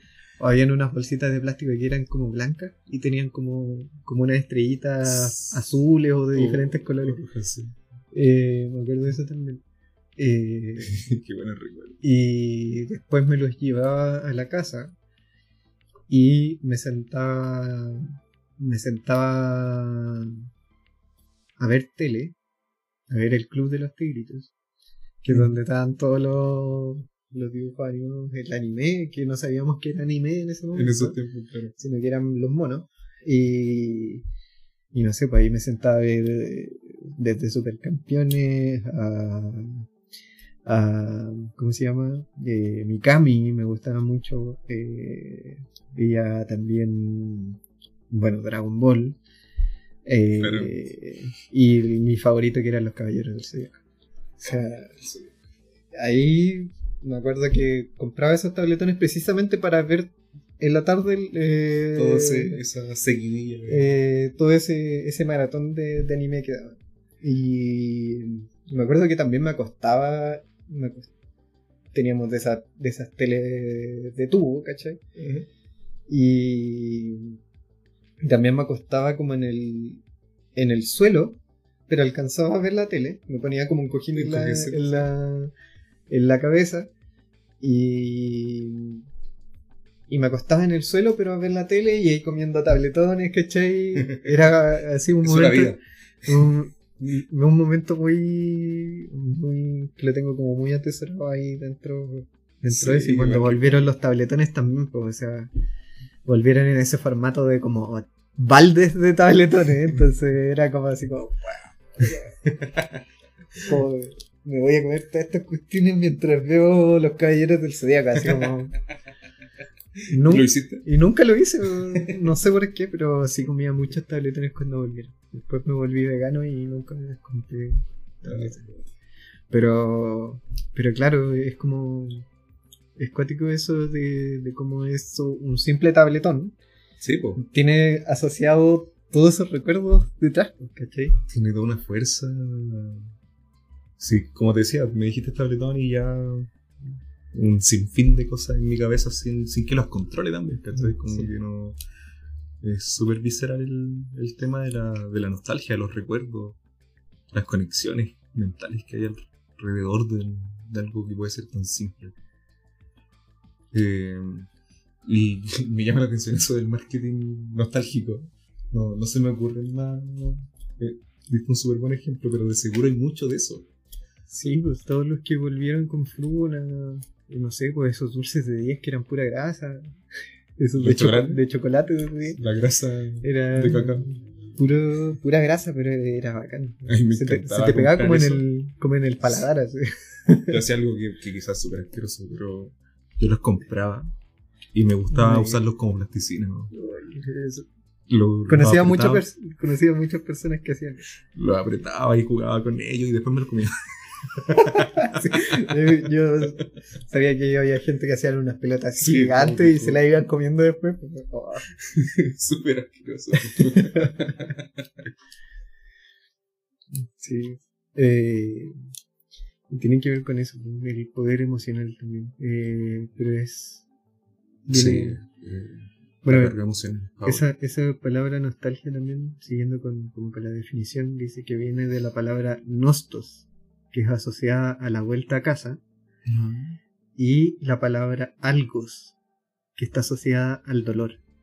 Mm. Eh, dice que tiene un poder emocional ambivalente. Hay un matiz de tristeza o pérdida porque sabes que no puedes volver a tener esa cosa exacta o que alguien del recuerdo ya no está vivo. Me recordaste, yo en algún momento leí sobre nostalgia, hace mucho tiempo, hace muchos años atrás, por el, por- de curioso. Y recuerdo que, eh, quizás estoy equivocado, perdónenme si lo estoy, eh, recuerdo haber leído que la nostalgia como concepto nace desde las guerras. Sí, sí. Eso Sí. lo encontré entre Ah, investigada. bueno, sí, porque Sí, era un concepto que nacía. De hecho, era como. No existía la nostalgia como concepto. Exacto. Y los soldados estaban. comenzaron a tener comportamientos extraños. eh, que comenzaron a relacionar con el concepto de una enfermedad relacionada con el hogar. Que es como el. La, extrañar el hogar o. Y ahí nace el concepto de nostalgia, que es lo que acabas de leer, por pues, nosotros y, el albas. Y el albas. Y dice, pero esa tristeza viene acompañada y a menudo se ve superada por la positividad. Sí, porque esa añoranza es porque te hace feliz pensar en casa. Imagínate, no sé, si fuera lejos del hogar, en un lugar terrible como una guerra. Pensar en el hogar es positivo. Al mismo tiempo que, te, que te aprieta el corazón, te alegra y, te motiva también a querer estar en el lugar. Claro. Y te hace también comprar estas cosas que, que vienen de nuevo, porque que sacan a la luz de nuevo precisamente por eso. Por eso. Que se aprovechan de ese, de ese como sentimiento. Lo quieres vivir. Claro. Lo, quieres vivir porque es algo que te gustó vivir. Sí, qué buena. Qué, buena, qué loco que, que me haya acordado del, de la definición. Eso demuestra que, que ha sido un tema de interés. Sí, en algún momento. en algún momento. Sí. Eh, Ahora también dice Rulech, este eh, psicólogo social, eh, que dicen que han descubierto que se utiliza para ayudar a autorregular las señales de estrés en el cerebro. Dice entre comillas, hemos visto que la nostalgia parece poner en línea estos procesos motivacionales o de autorregulación en el cerebro que nos ayudan a bajar o mitigar las amenazas psicológicas. La nostalgia es un recurso que la gente utiliza para avanzar. Eso igual se, relaciona con lo que conversábamos antes, pues como esta sensación como, como, o sea, estas herramientas que te permiten como seguir adelante, ya sea, no sé, pues, recordar esto, este amigo que te, que te ayudó, cómo te ayudó eh, en ese momento difícil, o qué cosas te ayudaron, o cómo tú mismo te ayudaste para poder mm. salir de ahí es como la nostalgia a través de la enseñanza, o la enseñanza a través de la nostalgia. Claro, pues, esa relación que existe entre lo que viviste y lo que necesitas vivir, quizás, o, entender que, eh, sé, que es natural pasar por cosas que duelen, porque también tienen, tienen una necesidad o una carga positiva. Eh, estoy pensando mucho en, las cosas que te hacen sufrir y que desearías que no vuelvan a pasar, pero al mismo tiempo ser consciente de que hay cosas que tienen que pasar, a pesar de que, de que duelen. Eh, está, interesante la, relación entre la enseñanza y la nostalgia. el recordar, para recordarme también que sé cosas. Que, he aprendido cosas. Y también eso tiene relación con el salir vencedor de, un algo, de una mm. historia pasada. también tiene que ver con esto de como de, protegerte a ti mismo. O sea, a mí me llama la atención de, ese texto es enfrentar una amenaza. O sea, quizás a, nosotros que nos cuesta como neurodivergente a veces identificar las emociones y a veces accedemos a ciertas herramientas o a ciertas cosas que eh, nos permiten quizás como disociarnos de algo. Eh, a mí me pasa mucho eh, con esto de Magic, de jugar Magic. siempre, siempre que estoy como pasando algún momento difícil o algo así, o algún momento donde no, no tengo muy claro qué hacer, un momento como de incertidumbre en mi vida, me pongo a jugar Magic. Y no me había dado cuenta de eso hasta que hasta que hasta hace poco eh, cuando empecé también a ir a, a, terapia psicológica eh, que es una de las herramientas que uso para eh, poder conectar quizás con ese sentimiento que antes me generaba cuando jugaba Magic cuando estaba en, en el colegio. Que también éramos eh, éramos varios amigos que quizás también estábamos pasando por procesos difíciles en ese momento y, y jugábamos Magic como para también para distraernos de eso. Eh, seguro. Claro, para crear un espacio seguro que quizás en ese momento no sabíamos que estábamos creando ese espacio seguro eh, y que también a la vez como también hacía como esta conexión con que con que también nos hacían bullying también por eh, como estar jugando cartas, ¿cachai? Porque antes, no sé, era, era ñoño. te, te veían jugando cartas y prácticamente, no sé, pues, era Inadaptado. inadaptado, ¿cachai? Eh, después se volvió más popular cuando empezaron a aparecer este tema de las mitos y leyendas, Exacto. que en realidad todos empezaron a jugar. Eh, pero claro, cuando jugaba Magic, eh, también, también tiene una conexión también súper personal conmigo, porque recuerdo que cuando falleció mi mamá, eh, también él tenía como 10 años más o menos. Me acuerdo que en esos momentos, antes de que estaba enferma también, eh, salí de vacaciones con una tía y, y esta tía eh, tenía como... Tenía unos amigos, un matrimonio amigo, y ese matrimonio amigo tenía un hijo, que tenía, no sé, yo tenía 9 años, 10 años, y, y este cabro tenía como 13 o 14, algo así. Era ma- mayor que nosotros. Yo lo veía como el más grande del, del mundo. ¿cachai? Eh, y, él, y él jugaba Magic. Él jugaba Magic y me mostraba sus cartas, sus carpetas y jugaba profesionalmente, ¿cachai? Eso eran como los como finales, finales de los 90 más o menos. Era una figura de admiración. así, Sí, y, y- y él también jugaba, tenía un PlayStation 1, ¿cachai? Jugaba Resident Evil, jugábamos Resident Evil eh, en el verano, ¿cachai?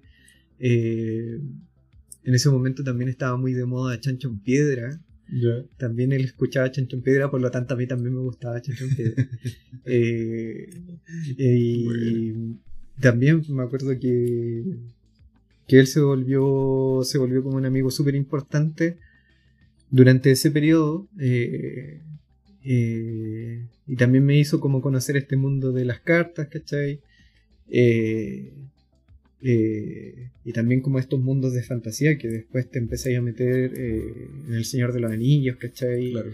Él también le gustaba mucho eso y, y también, eh, claro, o sea, conecto con todos esos sentimientos, con todos esos momentos que quizás fueron difíciles en algún momento, pero que me ayudaron a superar eso y finalmente eh, tomo un análisis psicológico.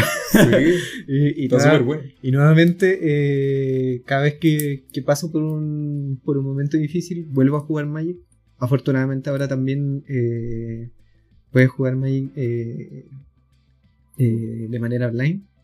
Entonces podéis Digital. jugar, no sé, pues podéis estar a las 3, 3 de la mañana, 6 de la mañana y podéis jugar con alguien. Entonces no necesitáis como estar con alguien como para poder jugar. Eh, también es gratis, entonces Es súper accesible. es más accesible, no es tan caro ya.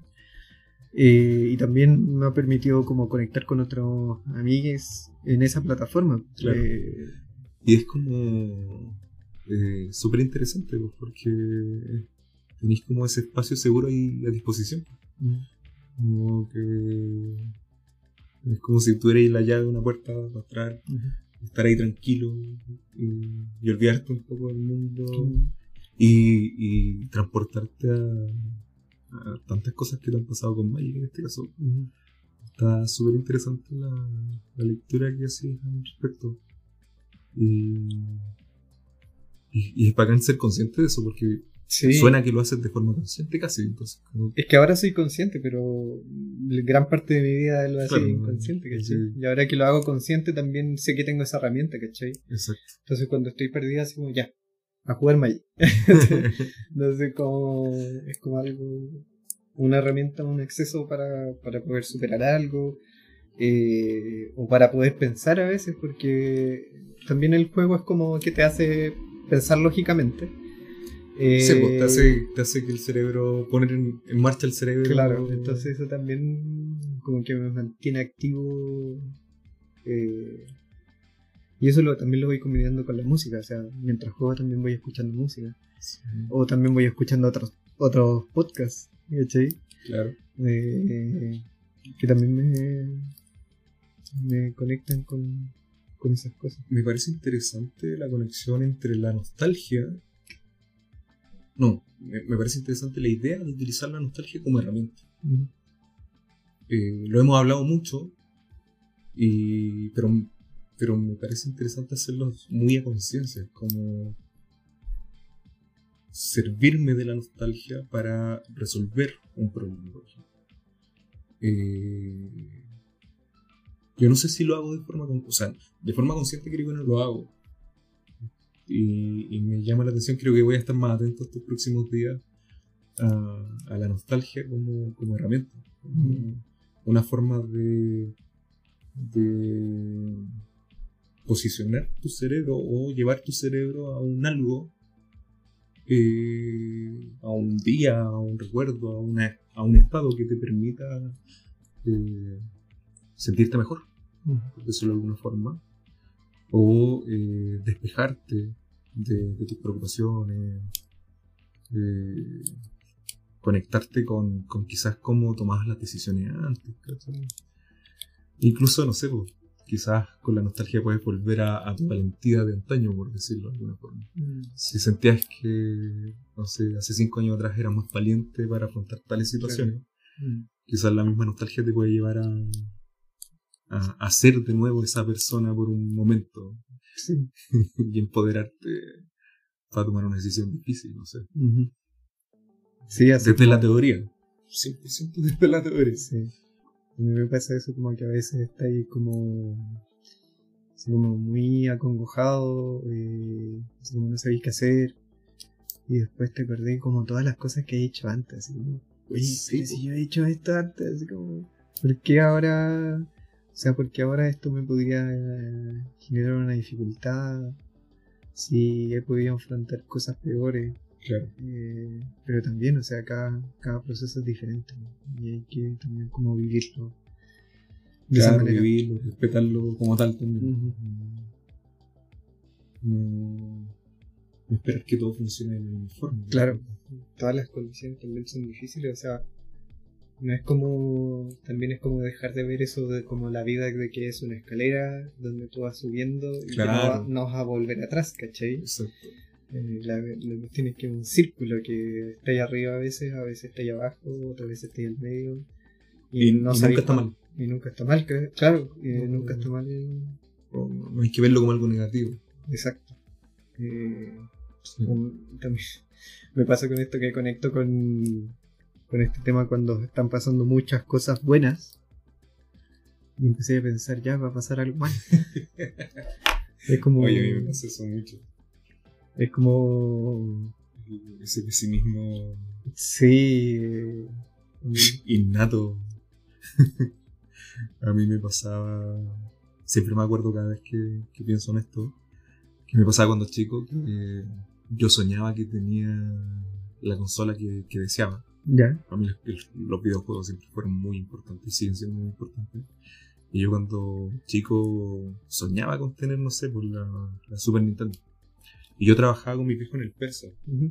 Y en el Persa venden Super Nintendo. Sí, ¿no? Entonces yo conocía todos los puestos. Eran carísimos Sí. en ese momento. O sea, yo lo veía, yo lo veía como carísimo. Era, sí, para mí era inalcanzable. Sí, Era una cuestión que, no- que yo sabía que no podía tener. Bueno, también como que en ese momento también eh, quiero conectarlo también con, con esos momentos donde uno cuando tenía consola o videojuegos, eh, aparte de quizás no tener la consola, pero cuando la tenías o te la prestaban o jugabas en la casa de un amigo, ese amigo que la tenía eh, no tenía los juegos tampoco, porque los arrendabas, Claro. porque habían estos videoclubs y donde yo por lo menos iba a arrendar eh, video- sí, pues, videojuegos. juegos. Porque era- eran carísimos comprar uno, Comprar uno era, uno nuevo.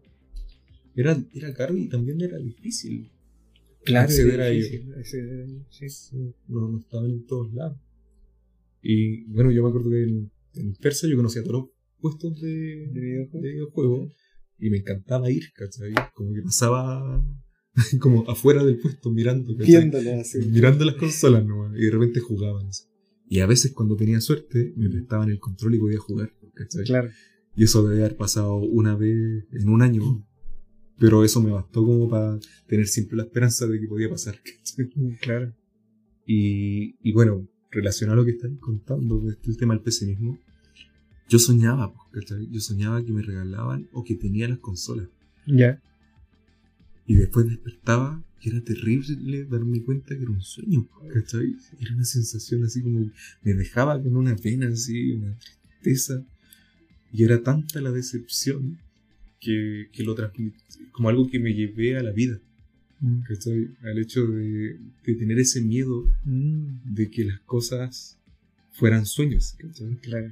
que, que en cualquier momento, no sé, no sé cómo explicarlo, pero es como una sensación tan real y tan, tan palpable que hasta el día de hoy la tengo y la recuerdo muy bien, esa cuestión de despertar y darte cuenta que nunca tuviste la consola que, con la que estuviste jugando en tus Sí. sueños, ¿cachai? Y no sé, siento que aplica mucho a, a ese miedo de que, de que las cosas salgan mal, eh, que las cosas se acaben. Sí, también tiene que ver con, como- con las situaciones de vulnerabilidad que vivimos también, pues, de no ser privilegiados, pues, ¿cachai? Claro.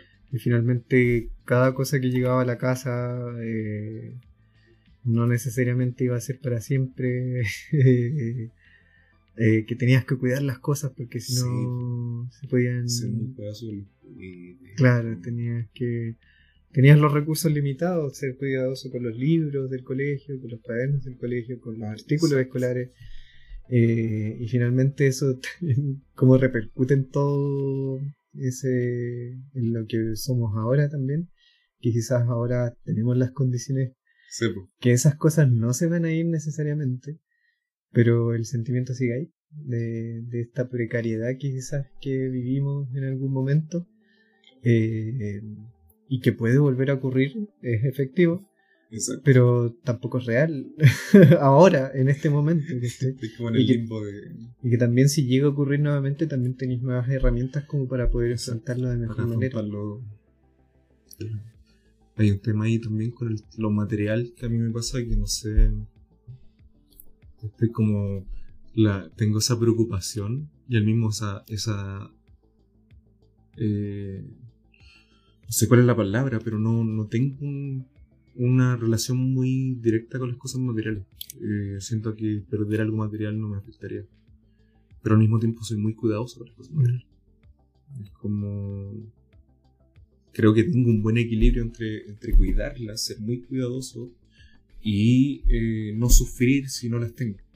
Eh, me, gusta, me gusta pensar que saqué lo mejor un poco de, de vivir toda una infancia con, con eh, precariedad de algún estilo.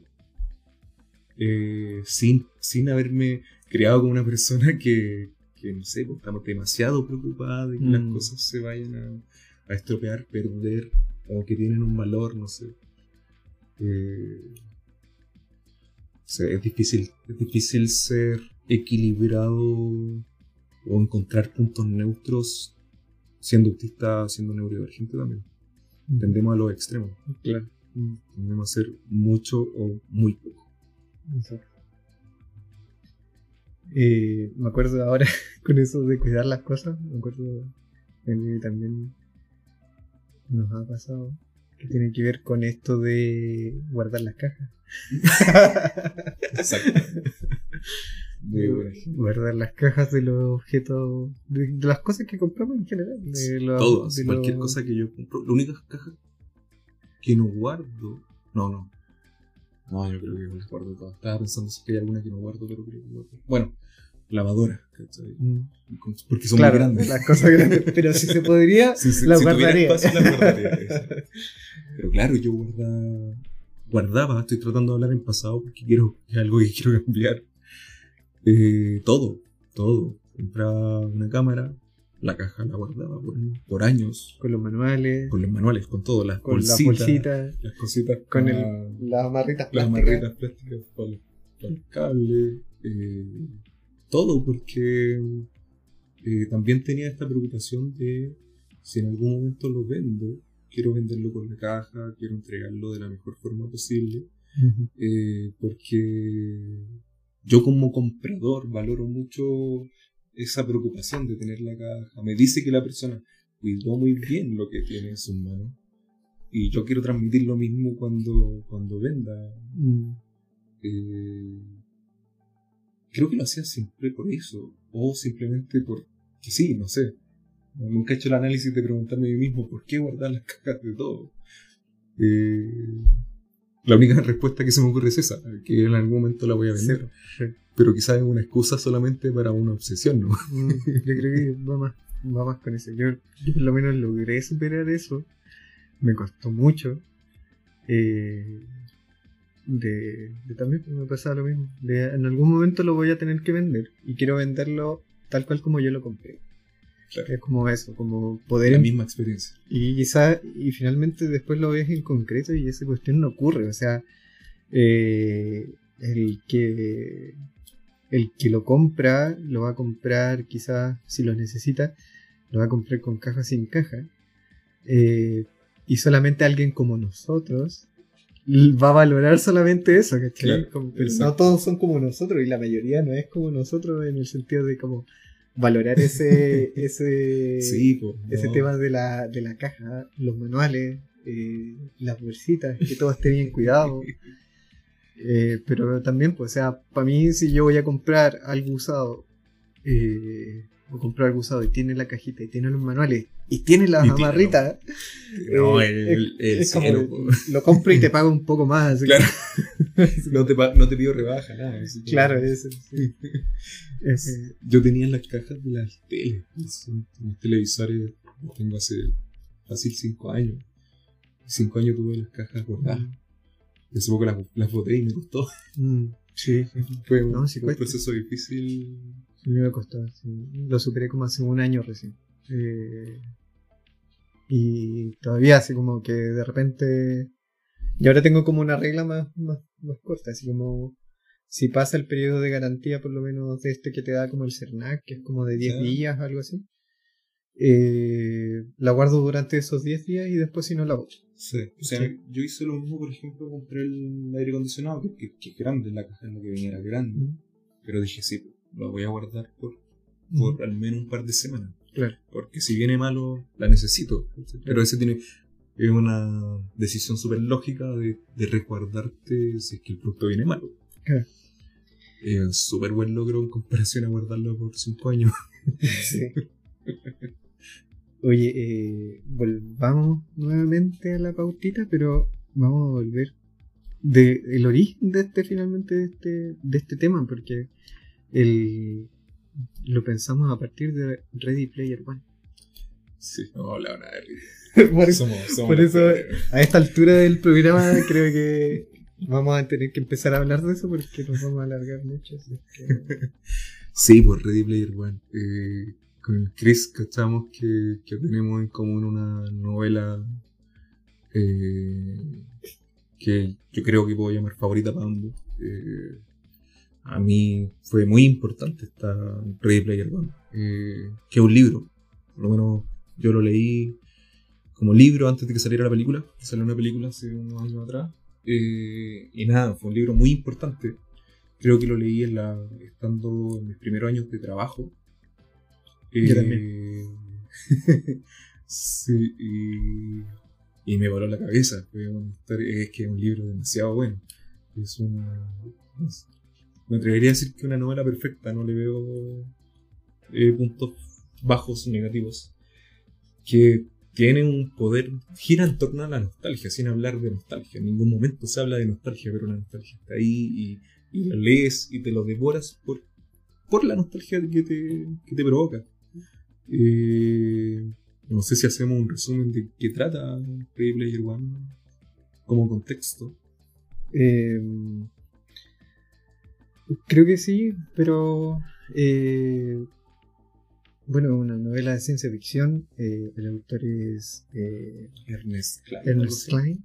eh, fue estrenada en el 2011. Y bueno, voy a leer esto. Eh, dice, en el año 2044 el mundo es un desastre. Las fuentes de energía están prácticamente agotadas, hay superpoblación y el precio del combustible está por las nubes. Eh, nada que ver con la realidad de ahora. en medio de una enorme depresión económica a nivel mundial, la mayoría de la gente subsiste como puede. Eh, es el 2044, no es el 2021. ¿eh? Sin embargo, un videojuego de realidad virtual llamado Oasis proporciona la vía de escape que las personas necesitan.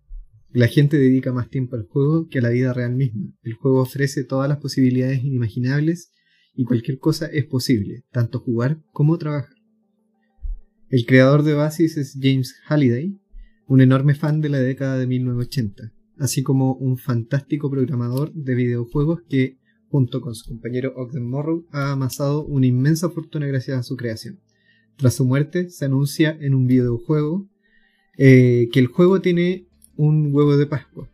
Este easter egg, que es como un secreto que esconden los diseñadores de videojuegos generalmente en, en los videojuegos. Y que quien lo encuentre heredará toda su fortuna y el control total de GSS, que es la empresa propietaria de Oasis. Wade Watts, que es el protagonista de la historia, es un joven huérfano que vive con su tía en los arrabales de Oklahoma City. Wade asiste en secreto al sistema de educación eh, pública de Oasis y en sus ratos libres, bajo el apodo de Parcival, se dedica a intentar desentrañar el secreto de Halliday. A ese mismo cometido se dedican muchos otros usuarios de Oasis, entre ellos eh, H, el mejor amigo de Wade, y que son conocidos popularmente como Gunters, que son eh, los Egg Hunters. También busca el huevo de Pascua de Halliday, la poderosa IOI, que es Innovative, Online Industries, una empresa proveedora de conexión a Oasis que quiere hacerse con el control de GSS para poder cobrar por el acceso al mismo. Y en medio de esta lucha por el control de Oasis, Wade será el primero en encontrar la primera de las pistas que llevan a la resolución del acertijo de Halliday. es muy buena la historia. Eh, quizás para hablarlo como en términos más simples, eh, una distopía donde que se relaciona un poco el contexto a lo que estamos viviendo hoy en día, un poco de, problemáticas sociales, pero el mundo está gira en torno a un juego que es súper interesante, eh, a la realidad virtual, donde tú puedes prácticamente vivir tu vida porque puedes estudiar, puedes trabajar, puedes eh, prácticamente estar en una sala con tus amigos hablando de cualquier cosa, estando dentro del juego. Y es un juego súper inmersivo, o sea, que te pones un traje y ves y sientes el mundo en el que estás inmerso. Entonces, eh, es un poco más futurista de lo que tenemos actualmente, pero no creo que nos demoremos mucho en estar ahí. Y y tiene una carga eh, nostálgica muy fuerte porque principalmente por responsabilidad del, desarrollador del juego, porque el loco amaba los 80 y eh, pone este desafío, así como encuentren mis easter eggs para poder ser dueño de, Oasis, que Oasis prácticamente controla el mundo, entonces quien controla el juego controla el mundo.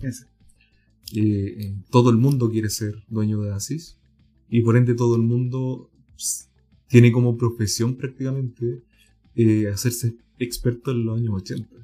Eso es muy entretenido porque estamos hablando de personas que en el contexto de 2044, o sea, el protagonista eh, no alcanzó a ir ni en los 2000, así como que... Exacto. ¿Cuántos años tiene el Percival? Es joven en el contexto. Mm. si va al colegio debe haber tenido entre 15 y 18 años. Entonces él nació en el 2030, por decir algo. No vivió ni de cerca los 80. Pero es experto en los 80. Es experto en los videojuegos, en las películas, en la música de la época. Y tú vas leyendo un libro que te transporta también a algo que tampoco viviste. Yo claro, exacto. Yo nací en el 87. Eh, yo con suerte viví los 90. Del 89. Eh, entonces, es muy interesante como un libro te, te transmite la nostalgia de una época que no viviste. Pero que conocen muy bien porque existe. Eh, eh, los 80 siguen siendo parte de, nosotros, la música, el, estilo, eh, cómo se, se vestía la gente, los videos musicales, los videojuegos de esa época que nos gusta un poco mm, los retro. Y Y está muy bien escrito el libro por eso, porque tú le agarrás cariño a todo lo que. a todo el contexto en el que se desarrolla la historia. Eh, cómo habla el personaje, el protagonista con tanta pasión y tanto cariño de los 80 también. Como que el loco vive, vive metido en los 80, por decirlo de alguna forma. consume todo el contenido relacionado con los 80. claro. Es casi un experto de eso. Es su interés profundo, pero. Claro. Sí. Hacia el hueso.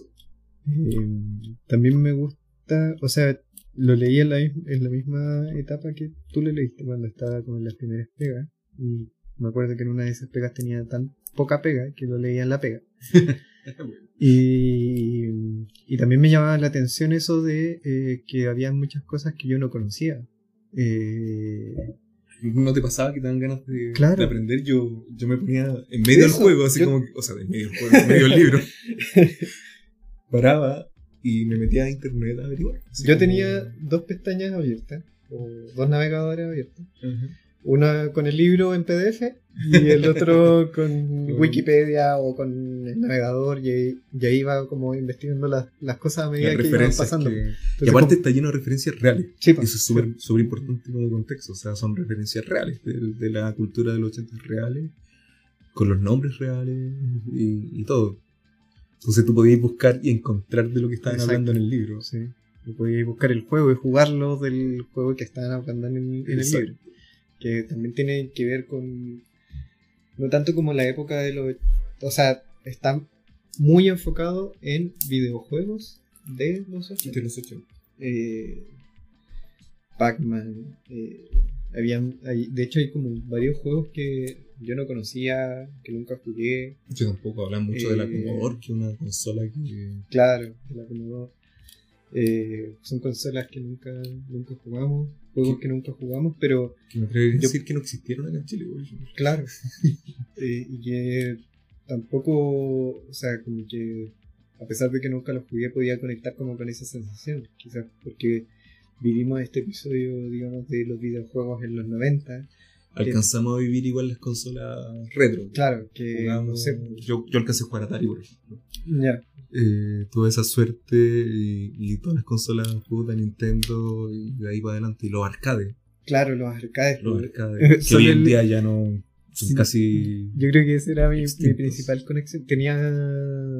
Mis papás le habían comprado a mi hermano eh, el Nintendo. No sé si cuando salió, ya llevaba algún tiempo. Eh, pero claro, era, era, la, era una reliquia en la casa, porque debe haber salido un ojo de la cara. Y era la reliquia de la casa y teníamos un solo juego, que era el Mario, que venía con el... Era la edición de Nintendo que venía con la pistola. Ya. Con esa naranja que era para, para jugar el Duck Hunt. Que Sí, era el de sí, matar patos. Y eh, eh, como teníamos tan pocos juegos, igual estaba este esta otra opción de ir a los arcades. Los arcades. Pero cerca de mi casa, eh, que era una población eh, eh, con Chalí, eh, ¿No encontré arcades? no habían arcades. po. Eh, o sea, no habían arcades conocidos, seguros. Pero habían arcades, eh, ¿cómo se llama? Eh, eh, ilegal, clandestino. Ha- Habían arcades clandestinos. Entonces, como a dos cuadras de mi casa, habían unos arcades que eran clandestinos que era. Ahora me doy cuenta de lo peligroso que era, siendo niño, Sí. eh, teniendo, no sé, 6, 7 años, yendo a jugar a esos arcades, donde habían adultos jugando. eh, pero eh, no sé, a mí por lo menos nunca me pasó nada, pero probablemente a muchas personas le- que sí les pasaron cosas, pero era una casa, eh, como Sí. en, un, en un- el patio de una casa, y era como en un galpón, obviamente cerrado, y, y supongo que era ilegal en su momento tener eso, esos arcades. No sé cómo era la legislación respecto a eso. Sí, Y también no, a- no se vendía no se vendía ni alcohol ni nada de eso. Eran solo arcades. Eran solo arcades. Y uno compraba las fichas y se iba a jugar ahí con los amigos. Me acuerdo que yo jugaba, el que más jugaba era el, el Cadillac y Dinosaurio. Ay, mi favorito. Y, pero claro, ahora me doy cuenta de los ambientes donde estuve. ¿Cachai? Eh, y el piso era de tierra, así como. loco, así Era como. así, pero pésimo. Sí. Pero la- el atractivo del arcade era mucho más importante y más fuerte que cualquier cosa. Sí, pues, y era como ir a un ambiente donde donde habían otras personas que también jugaban. pues. Eh, no sé, pues ya habían adultos que jugaban también, entonces como que te das cuenta que también como que, oye, los videojuegos Claro. no es algo de niños. Claro, sí. Eh, Muy importante en realidad. entonces, Yo bueno, tuve la suerte de, como trabajaba mi viejo en el Persa y yo iba con ellos, tenía arcade cerca, porque Ah, era ya. el Persa sí, había harta gente, entonces los, los negocios alrededor del Persa ponían arcade.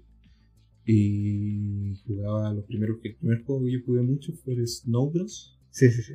que me encantaba, era muy malo, pero yo juntaba mis monedas siendo súper chico, con suerte alcanzaba yo creo la, Lo- los botones, así, pero yo juntaba las plata para la ficha, me compraba una ficha y era feliz.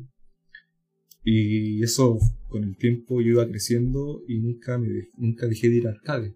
Mm. Después me atreví a ir a arcades más lejos, ¿cachai? Que tenían más juegos para poder jugar el Cadillac, para jugar el Claro. Killer Instinct, ¿cachai? Claro, el Mortal Kombat, El que era Mortal. tan, eran populares, los más populares de esa Ay, me época. acuerdo que en la playa nosotros siempre íbamos a la playa porque mis abuelos tenían una casa en la playa, Sí. en Cartagena. Sí, sí, sí.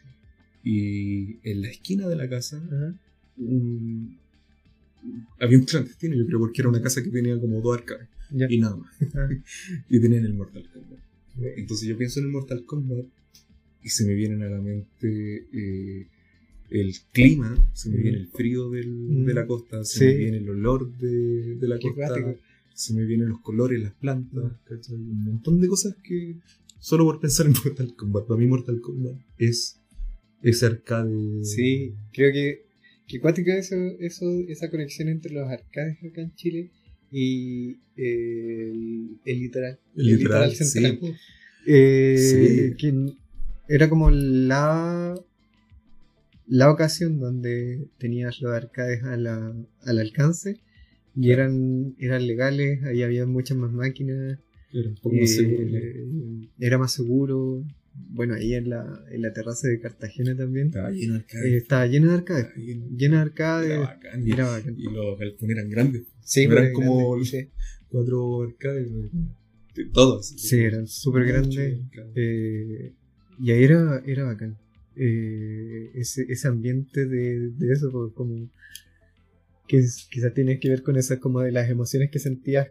O, o sea, por ejemplo, los, los, los sentidos, como te traen otros recuerdos, o como algo te trae otros sentidos. Claro. Que esto que tú decís como de Mortal Kombat, el olor a, a mar, ¿cachai? Sí. Eh, el frío de la costa también. Eh, cuático. me acuerdo mucho del olor a fritura de los churros. Eh, también me acuerdo mucho también del olor a, ca- a cabritas que había. Y también los otros juegos que quizás no eran arcades, sino que eran más antiguos, que le gustaban a los adultos, a nuestros papás. En esa época, que era la Lota, o Ah, era... sí, por los juegos como tipo feria. Claro, los tipos de feria, que eran, por ejemplo, ese del avioncito, donde Sí. tú apostabas y cachai el color. eh, Los caballos, no sé si. los caballos también, o este de, de disparar De con, disparar. con. No sé, ¿cómo Era era? entretenido Cartagena eran- en esos tiempos. Sí. Era súper entretenido. Sí, pues y era. Era. No sé, es que uno dice. Era. Era más seguro, cosas así, pero en realidad era igual de peligroso. Sí, yo creo que era igual. Era igual de peligroso en los 90. Mm. Además, era un ba- balneario popular, ¿cachai? Iba gente de clase baja, clase media, ¿cachai? Sí. no llegaban los cuicos ahí. Eh, entonces era como llevar la población a tu a la playa, ¿cachai? Entonces como que veía el mismo tipo de personas, ¿cachai? te sentí- yo siempre me sentí cómodo en Cartagena Sí. porque estaba con las mismas personas que estaban en Santiago. Exacto. Y, y creo que eso eso tiene mucho eh, en Ready Player One, eh, el tema de los arcades, de los videojuegos de esa época que los recibimos también con, con retraso nosotros acá en Chile. pues. Eh, Claro. No sé, Como pues, todo, el, Nintendo salió en los 80 y nosotros llegamos recién a tenerlo acá en los 90 como Igual, claro, te- de manera asequible. probablemente eh, vivimos los 80 Claro, yo creo en que los quizá- 90. quizás quizás por eso también conectamos Quizá- más con eso con esa época. porque, Sí, pues puede claro, ser, como tú pues. decís, eh, creo que recién como el 98, por ahí como que recién pasamos a los 90, siento, así como que 96, 98, por ahí recién pasamos a los- a los 90. Sí, una Eh, buena observación. Sí. Eh, pero por ejemplo, Dungeons and Dragons, que también está muy presente en, en, en Ready Player One. Nunca lo jugué, pero es siempre lo quise jugar. Claro. Y no sé, bueno, en mi caso lo jugué recién el año pasado. ¿Cachai? Bueno, lo jugaste. Y lo jugué una vez. y fue maravilloso jugarlo, pues, ¿cachai?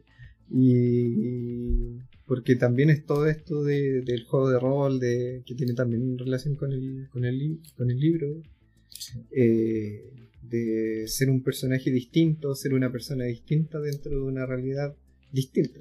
¿cachai? Es como una forma también como de saciarte de cierta manera de la Mm. realidad donde estáis. Me encanta Ready Player One desde el punto de vista de que es un mundo donde podíais visitar cualquier cosa. Claro. Como que literalmente teníais, no sé, el mundo de El Señor de los Anillos o el mundo de Juego de Tronos, así como imagínate poder ir a, a Winterfell, ¿cachai? Claro, eso. Y, y estar ahí y, y caminar por Winterfell, así como, ay, sería súper, súper entretenido un mundo así que pudiera acceder a cualquier cosa, así, Mm. un mundo infinito con, con toda la cultura pop de todos los tiempos. Sí, sí. Es como lo que pasa también como este, esta sensación cuando, bueno, también el tema de, de la piratería en el sentido de los videojuegos, pues, que no sé, pues cuando desbloqueabas tu, tu consola o no sé, para los que tuvimos PC también, eh, Los juegos que Eh, en el, los juegos en que Persa. en el Persa, eh, también, no sé, por lo- los emuladores, ¿cachai? Claro, los Eh, emuladores. como que teníais un mundo así gigante que, que a tu descubrir alcance. y gratis, ¿cachai? Así como... eh, o por un bajo costo si es que lo compráis, no sé, pues en el Persa, también, porque él era como la principal fuente de, de piratería Sí. eh, Sí. en su momento. Eh, Yo creo que nunca tuve cosas originales. no, Creo que lo único yo eh, también, que no- Tuve un solo juego original que me regalaron mis viejos. Que bueno, lo, lo quiero mucho por eso. Creo que una de las muestras de cariño más grandes que, que han tenido conmigo.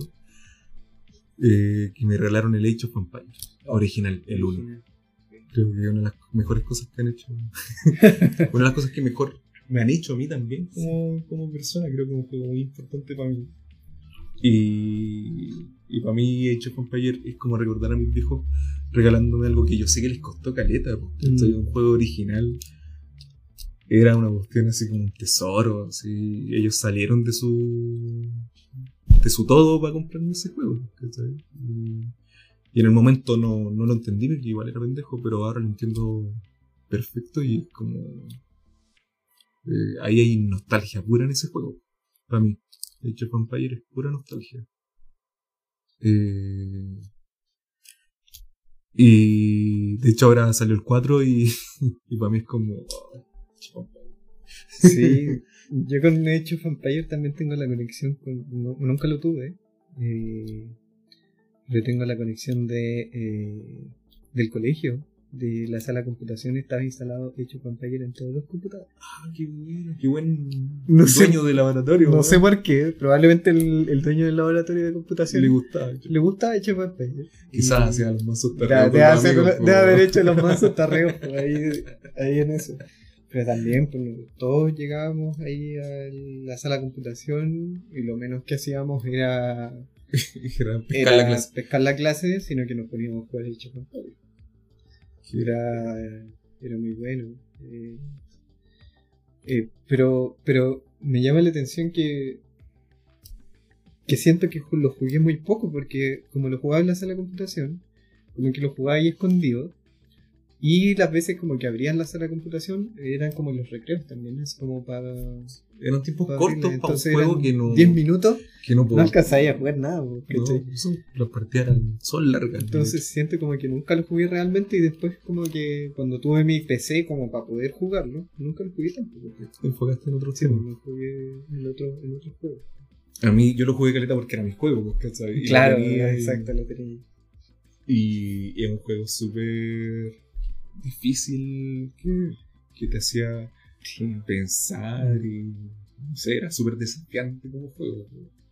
Pues igual fue bacán porque me, me, me abrió el mundo de los videojuegos y quizás por eso me gustan mucho los juegos menos complejos de estrategia y cosas por el Mm. estilo. Sí, eh, es bueno. O sea, es, este, este, este libro que después se convirtió en película, que la película también es es, es eh, muy similar al, al libro en historia en general, pero Sí. las referencias que hace Son distintas. Entonces las referencias que hace son al mundo que al, a lo que nosotros sí realmente conocimos, que fue como la parte de los 90 y la parte de, de los 2000. Sí, Se hace mucha referencia a eso, más cercanos. ¿no? más cercanas y por eso, pero me llama la atención eh, que no conecté tanto con eso. Sí, a mí me pasó lo mismo. Pero es, que, es que es difícil también después de leer el libro. Hay, hay muchos temas mezclados, pero tampoco me enganché mucho con las referencias que se utilizan. Claro, entonces como que yo decía, ya sí, sí, esto me gustaba en su momento, no sé, en la... Yo quería solamente ver el momento de la lucha gigante, eh, porque El- el me, clímax. me sonaba mucho a WoW, eh, a World of Warcraft, eh, cuando todos pelean con todos. eh, cuando se hacían esas raids que uno iba a invadir al otro, a la otra alianza. Pero me acordaba mucho de eso y como que también ahí hablaban de eso también, pues, como que era un mundo online donde todos iban a pelear. Eh, y ver ahí también al, al- ¿cómo se llama? A- al, ¿cómo se llama? El Mecha Godzilla. Fue bacán Sí. también ver eso.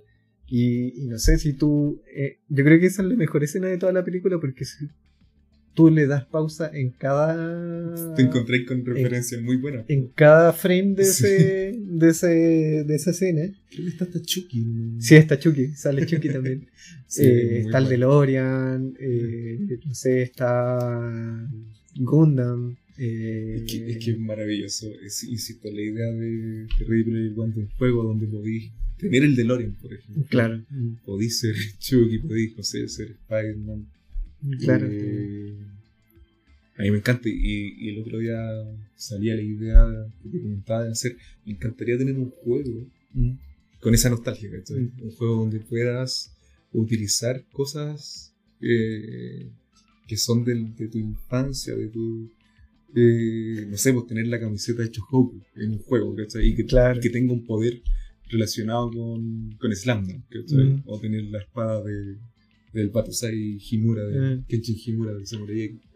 O Sería el, poder, el poder del tabletón. El poder del tabletón. Sería bacán, la carta tabletón. Así como, que te da energía. no sé. Sería entretenido un juego sobre la nostalgia, que gira alrededor de la nostalgia más que Sí. alrededor de lo de necesariamente los nerds, sino Mm. la nostalgia como un concepto. Claro. Que sería, se- sería un juego súper local, sí, así como muy, muy chileno en este caso. No podía, Claro, exacto. alguien de afuera no va a entender la nostalgia del tabletón, pero un chileno exacto sí. sí la va a entender. Eh, lo que sí es como. A mí me, me gusta también este. Me gustó mucho ese libro cuando lo leí. Ahora lo veo hacia atrás. eh, y me sigue gustando también. Eh, no, lo, no lo he vuelto a leer. Pero. Ay, Pero- muchas ganas de leerlo cuando- Pero hay, hay cosas como que quizás con, con que ya no conecto, por ejemplo. Pucha, no, mejor no los voy a hablar porque si no va a ser un spoiler. Eh, quizás dar la oportunidad de, de ver la película por último. Eh, pero hay algunas cosas con las que, conec- que no conecto y hay otras cosas que en realidad las que más me preocupan son las interpretaciones que se le han dado a este libro y las, eh, también a, a lo que va más más eh, atrás con otros libros que también tienen que ver con, con esta realidad virtual. Y que tienen que ver con este tema de, de cómo lo está usando Facebook, que ahora se va a llamar Meta. Que ya se llama Meta. Que se llama Meta, sí tienes razón. Que, Que ya, se se, llama. Meta y que quiere Creo que utilizar. WhatsApp también tiene la. Bueno, todo tiene la marca Meta. Claro. Tiene, y que va a finalmente utilizar, quiere tratar de utilizar como esta idea, Lo Eh, van a hacer. o- claro, eh, de, de, de un de usar virtual. un oasis, un oasis eh, de, de crear un oasis donde tú puedas incluso trabajar también. Pero también te, te ponía a pensar desde, otro, desde este otro lado de quién lo está haciendo, ¿cachai?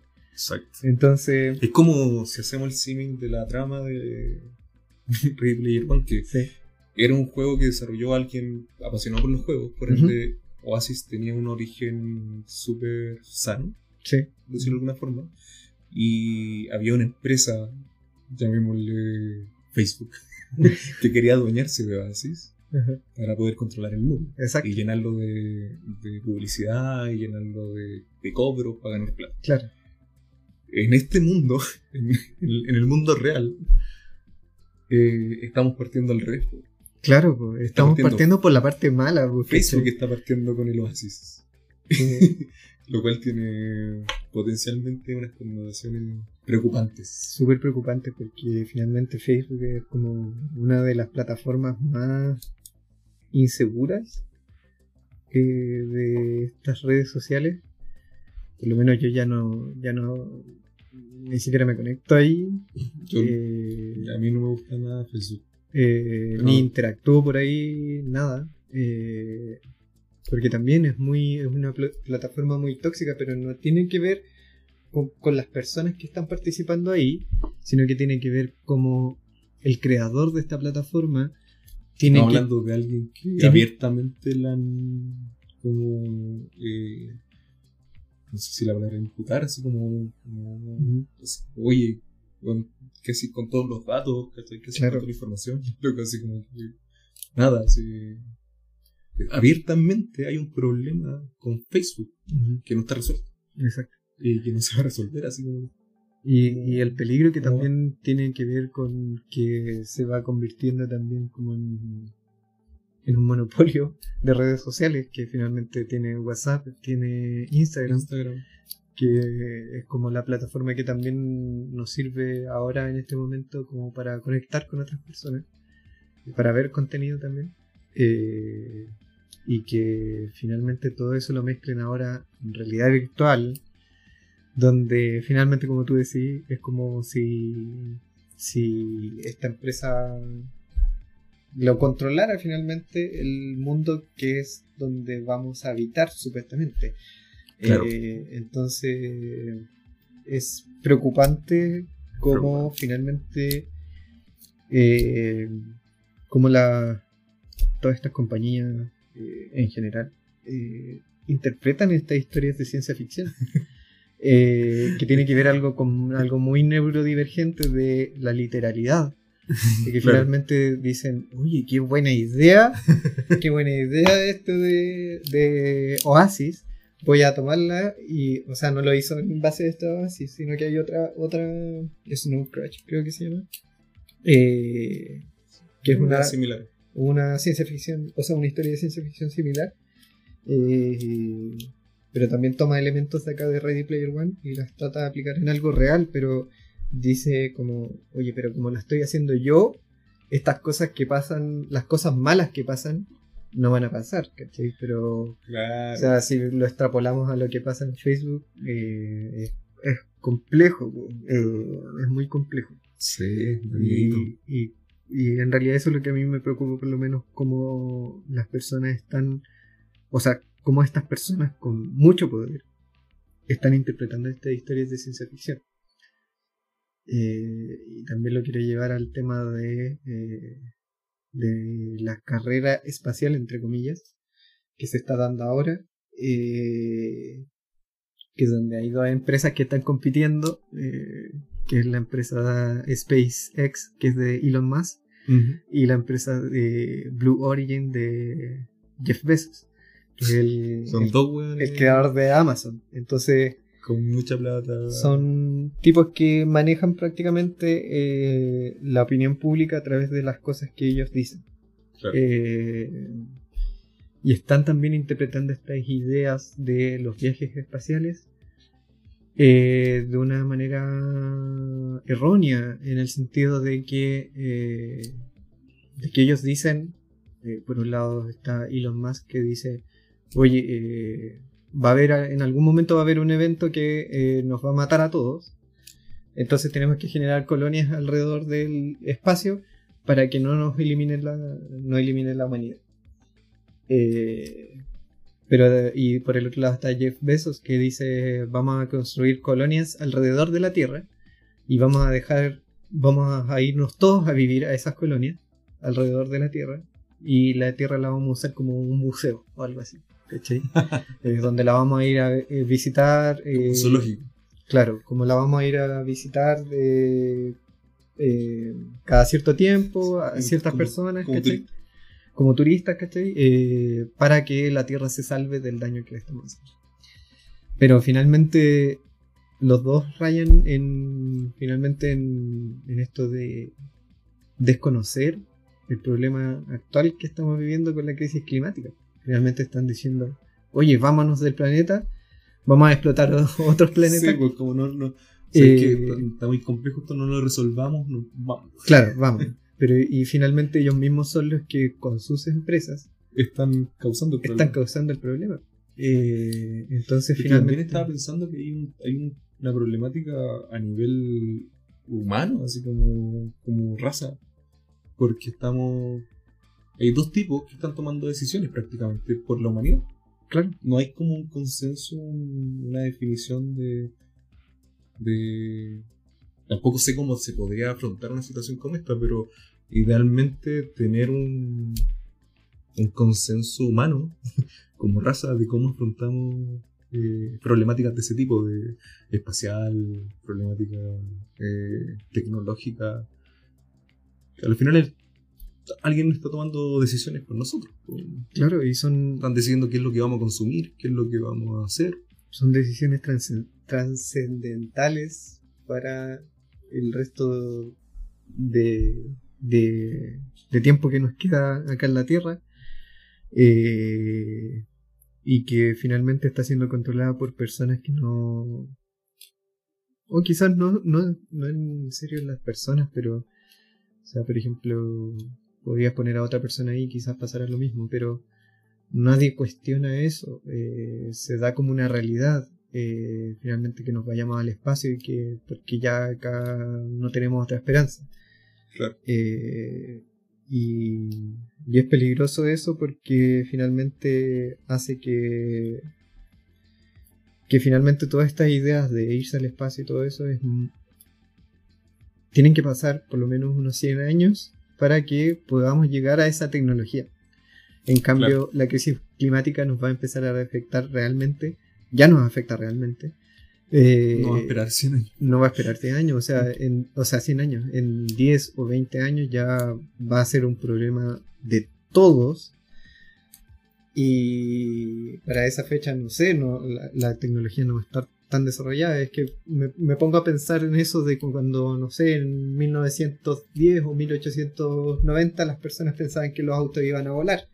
Cuando íbamos a estar en el 2020. Claro. Y ahora los autos no. Los autos siguen sin volar, ¿cachai? Entonces, como. Hay que ser eh, realista respecto al avance tecnológico. Claro, entonces es finalmente cómo manejas esa información y quién la está manejando. ¿Quién maneja esas ideas? Y son empresas también que son bastante cuestionadas respecto a cómo trabajan, cómo tratan a sus trabajadores, ¿cachai? Eh, Amazon y Jeff Bezos están totalmente cuestionados por la explotación que hacen a sus trabajadores, ¿cachai? Por las condiciones en las que los hacen trabajar. A los repartidores los hacían, en un momento los hacían, no les permitían ir al baño, tenían que hacer en botellas, ¿cachai? Entonces, eh, y siguen siendo, finalmente están todas estas fortunas que se generan a través de ellos a expensas de la explotación de nosotros. eh, como el, las personas que, que trabajan para ellos Claro. o los usuarios que eh, trabajamos para ellos finalmente. Sí, ahí, podría mostrar una conversación mega eh, larga, e interesante re- con relación al sistema y, Mm, y todas sus falencias. po. Pero eh, es cuático como un par de personas que no tienen un piso ético, a mi parecer adecuado, mm, estén tomando decisiones por todo.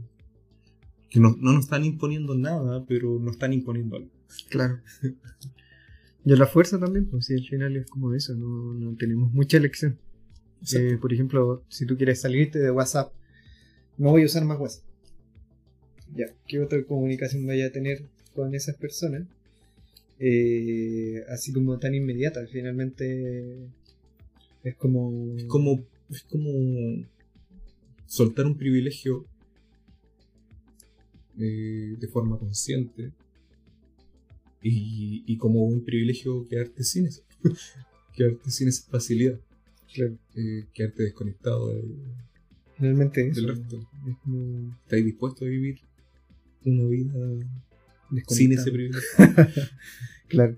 Es como, no sé. Bueno, eh, con eso eh, podríamos empezar ya a cerrar el, Sí, el podcast. Sí, hay Ya. hartos temas. Creo que me, se me queda. Tenía muchas ganas de mencionar también películas relacionadas con el tema de la nostalgia, pero no se me ocurrió ninguna en toda esta conversación, pero estoy seguro que hay muchas. Eh, y quizá en algún momento podría ser otra conversación que, que tenga que ver con el cine y la nostalgia. El cine y la nostalgia, o el cine en general. Yo creo que todas las películas hablan sobre un momento en particular. Eh, sí, el cine es nostalgia de, de cierto modo. Y, y como que cada película te hace vivir esos momentos. eh, no solamente la visión del autor eh, o de la autora, eh, sino que también la visión que tú tuviste cuando tuviste la película. Sí, pues tiene mucho que ver con el momento Con también. los momentos, el espacio, con quién la viste.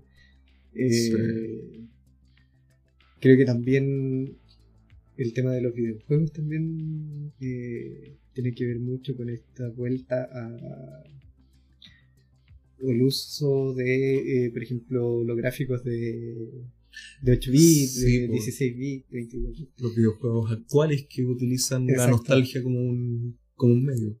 Claro. Eh, sí. Creo, creo que, que también tenemos que enfocarlo a, a un episodio completo de cada uno de esos.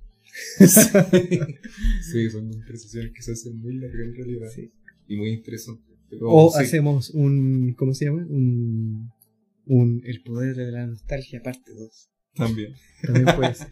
Y hablamos de los videojuegos, la música, de películas en, en particular. Claro.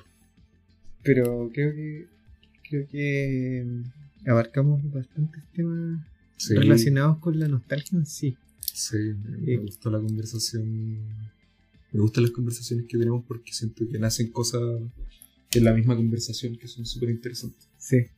Así como, es como cuando estés en terapia psicológica y te vais dando cuenta como de, Claro. de las cosas que vais diciendo y Como estoy nunca diciendo había eso, pensado "Oye, eso tiene mucho sentido. Sí.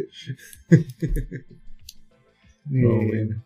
Y también eh, vamos a, empezar a como hacer partícipe también más al público dentro del, del Sí. podcast. Queremos, queremos escucharles, así como ustedes nos, algunos nos han escuchado ya a nosotros. Eh, queremos escucharles también a ustedes. eh, así que dentro de, de los siguientes episodios también vamos a quizás abrir cajitas ahí en los Instagram eh, de cada uno de, de- en el Instagram de Víctor, en mi Instagram. Vamos a abrir quizás cajitas con preguntas. eh, quizás podamos abrir también el, correo, un correo para que nos escriban. Y también saber de ustedes, pues, de cómo se relacionan con, con la nostalgia. Eh, y lo podríamos conversar en el próximo episodio. Eh, porque también es, interesante ver lo, que piensan otros sobre este tema. Interesante también, porque en mi primer capítulo igual nos hablaron algunas personas. Sí. sería bacán que nos contaran un poquito más de detalle, porque nos, mencionaron que les recordábamos cosas, el capítulo anterior fue sobre proyectos y obsesiones. Mencionaron que les pasaban cosas similares. De repente sería entretenido saber más. Claro que compartan un poquito más de detalle. Así que sí, eh, vamos a estar abriendo esa, esos canales. Disculpen.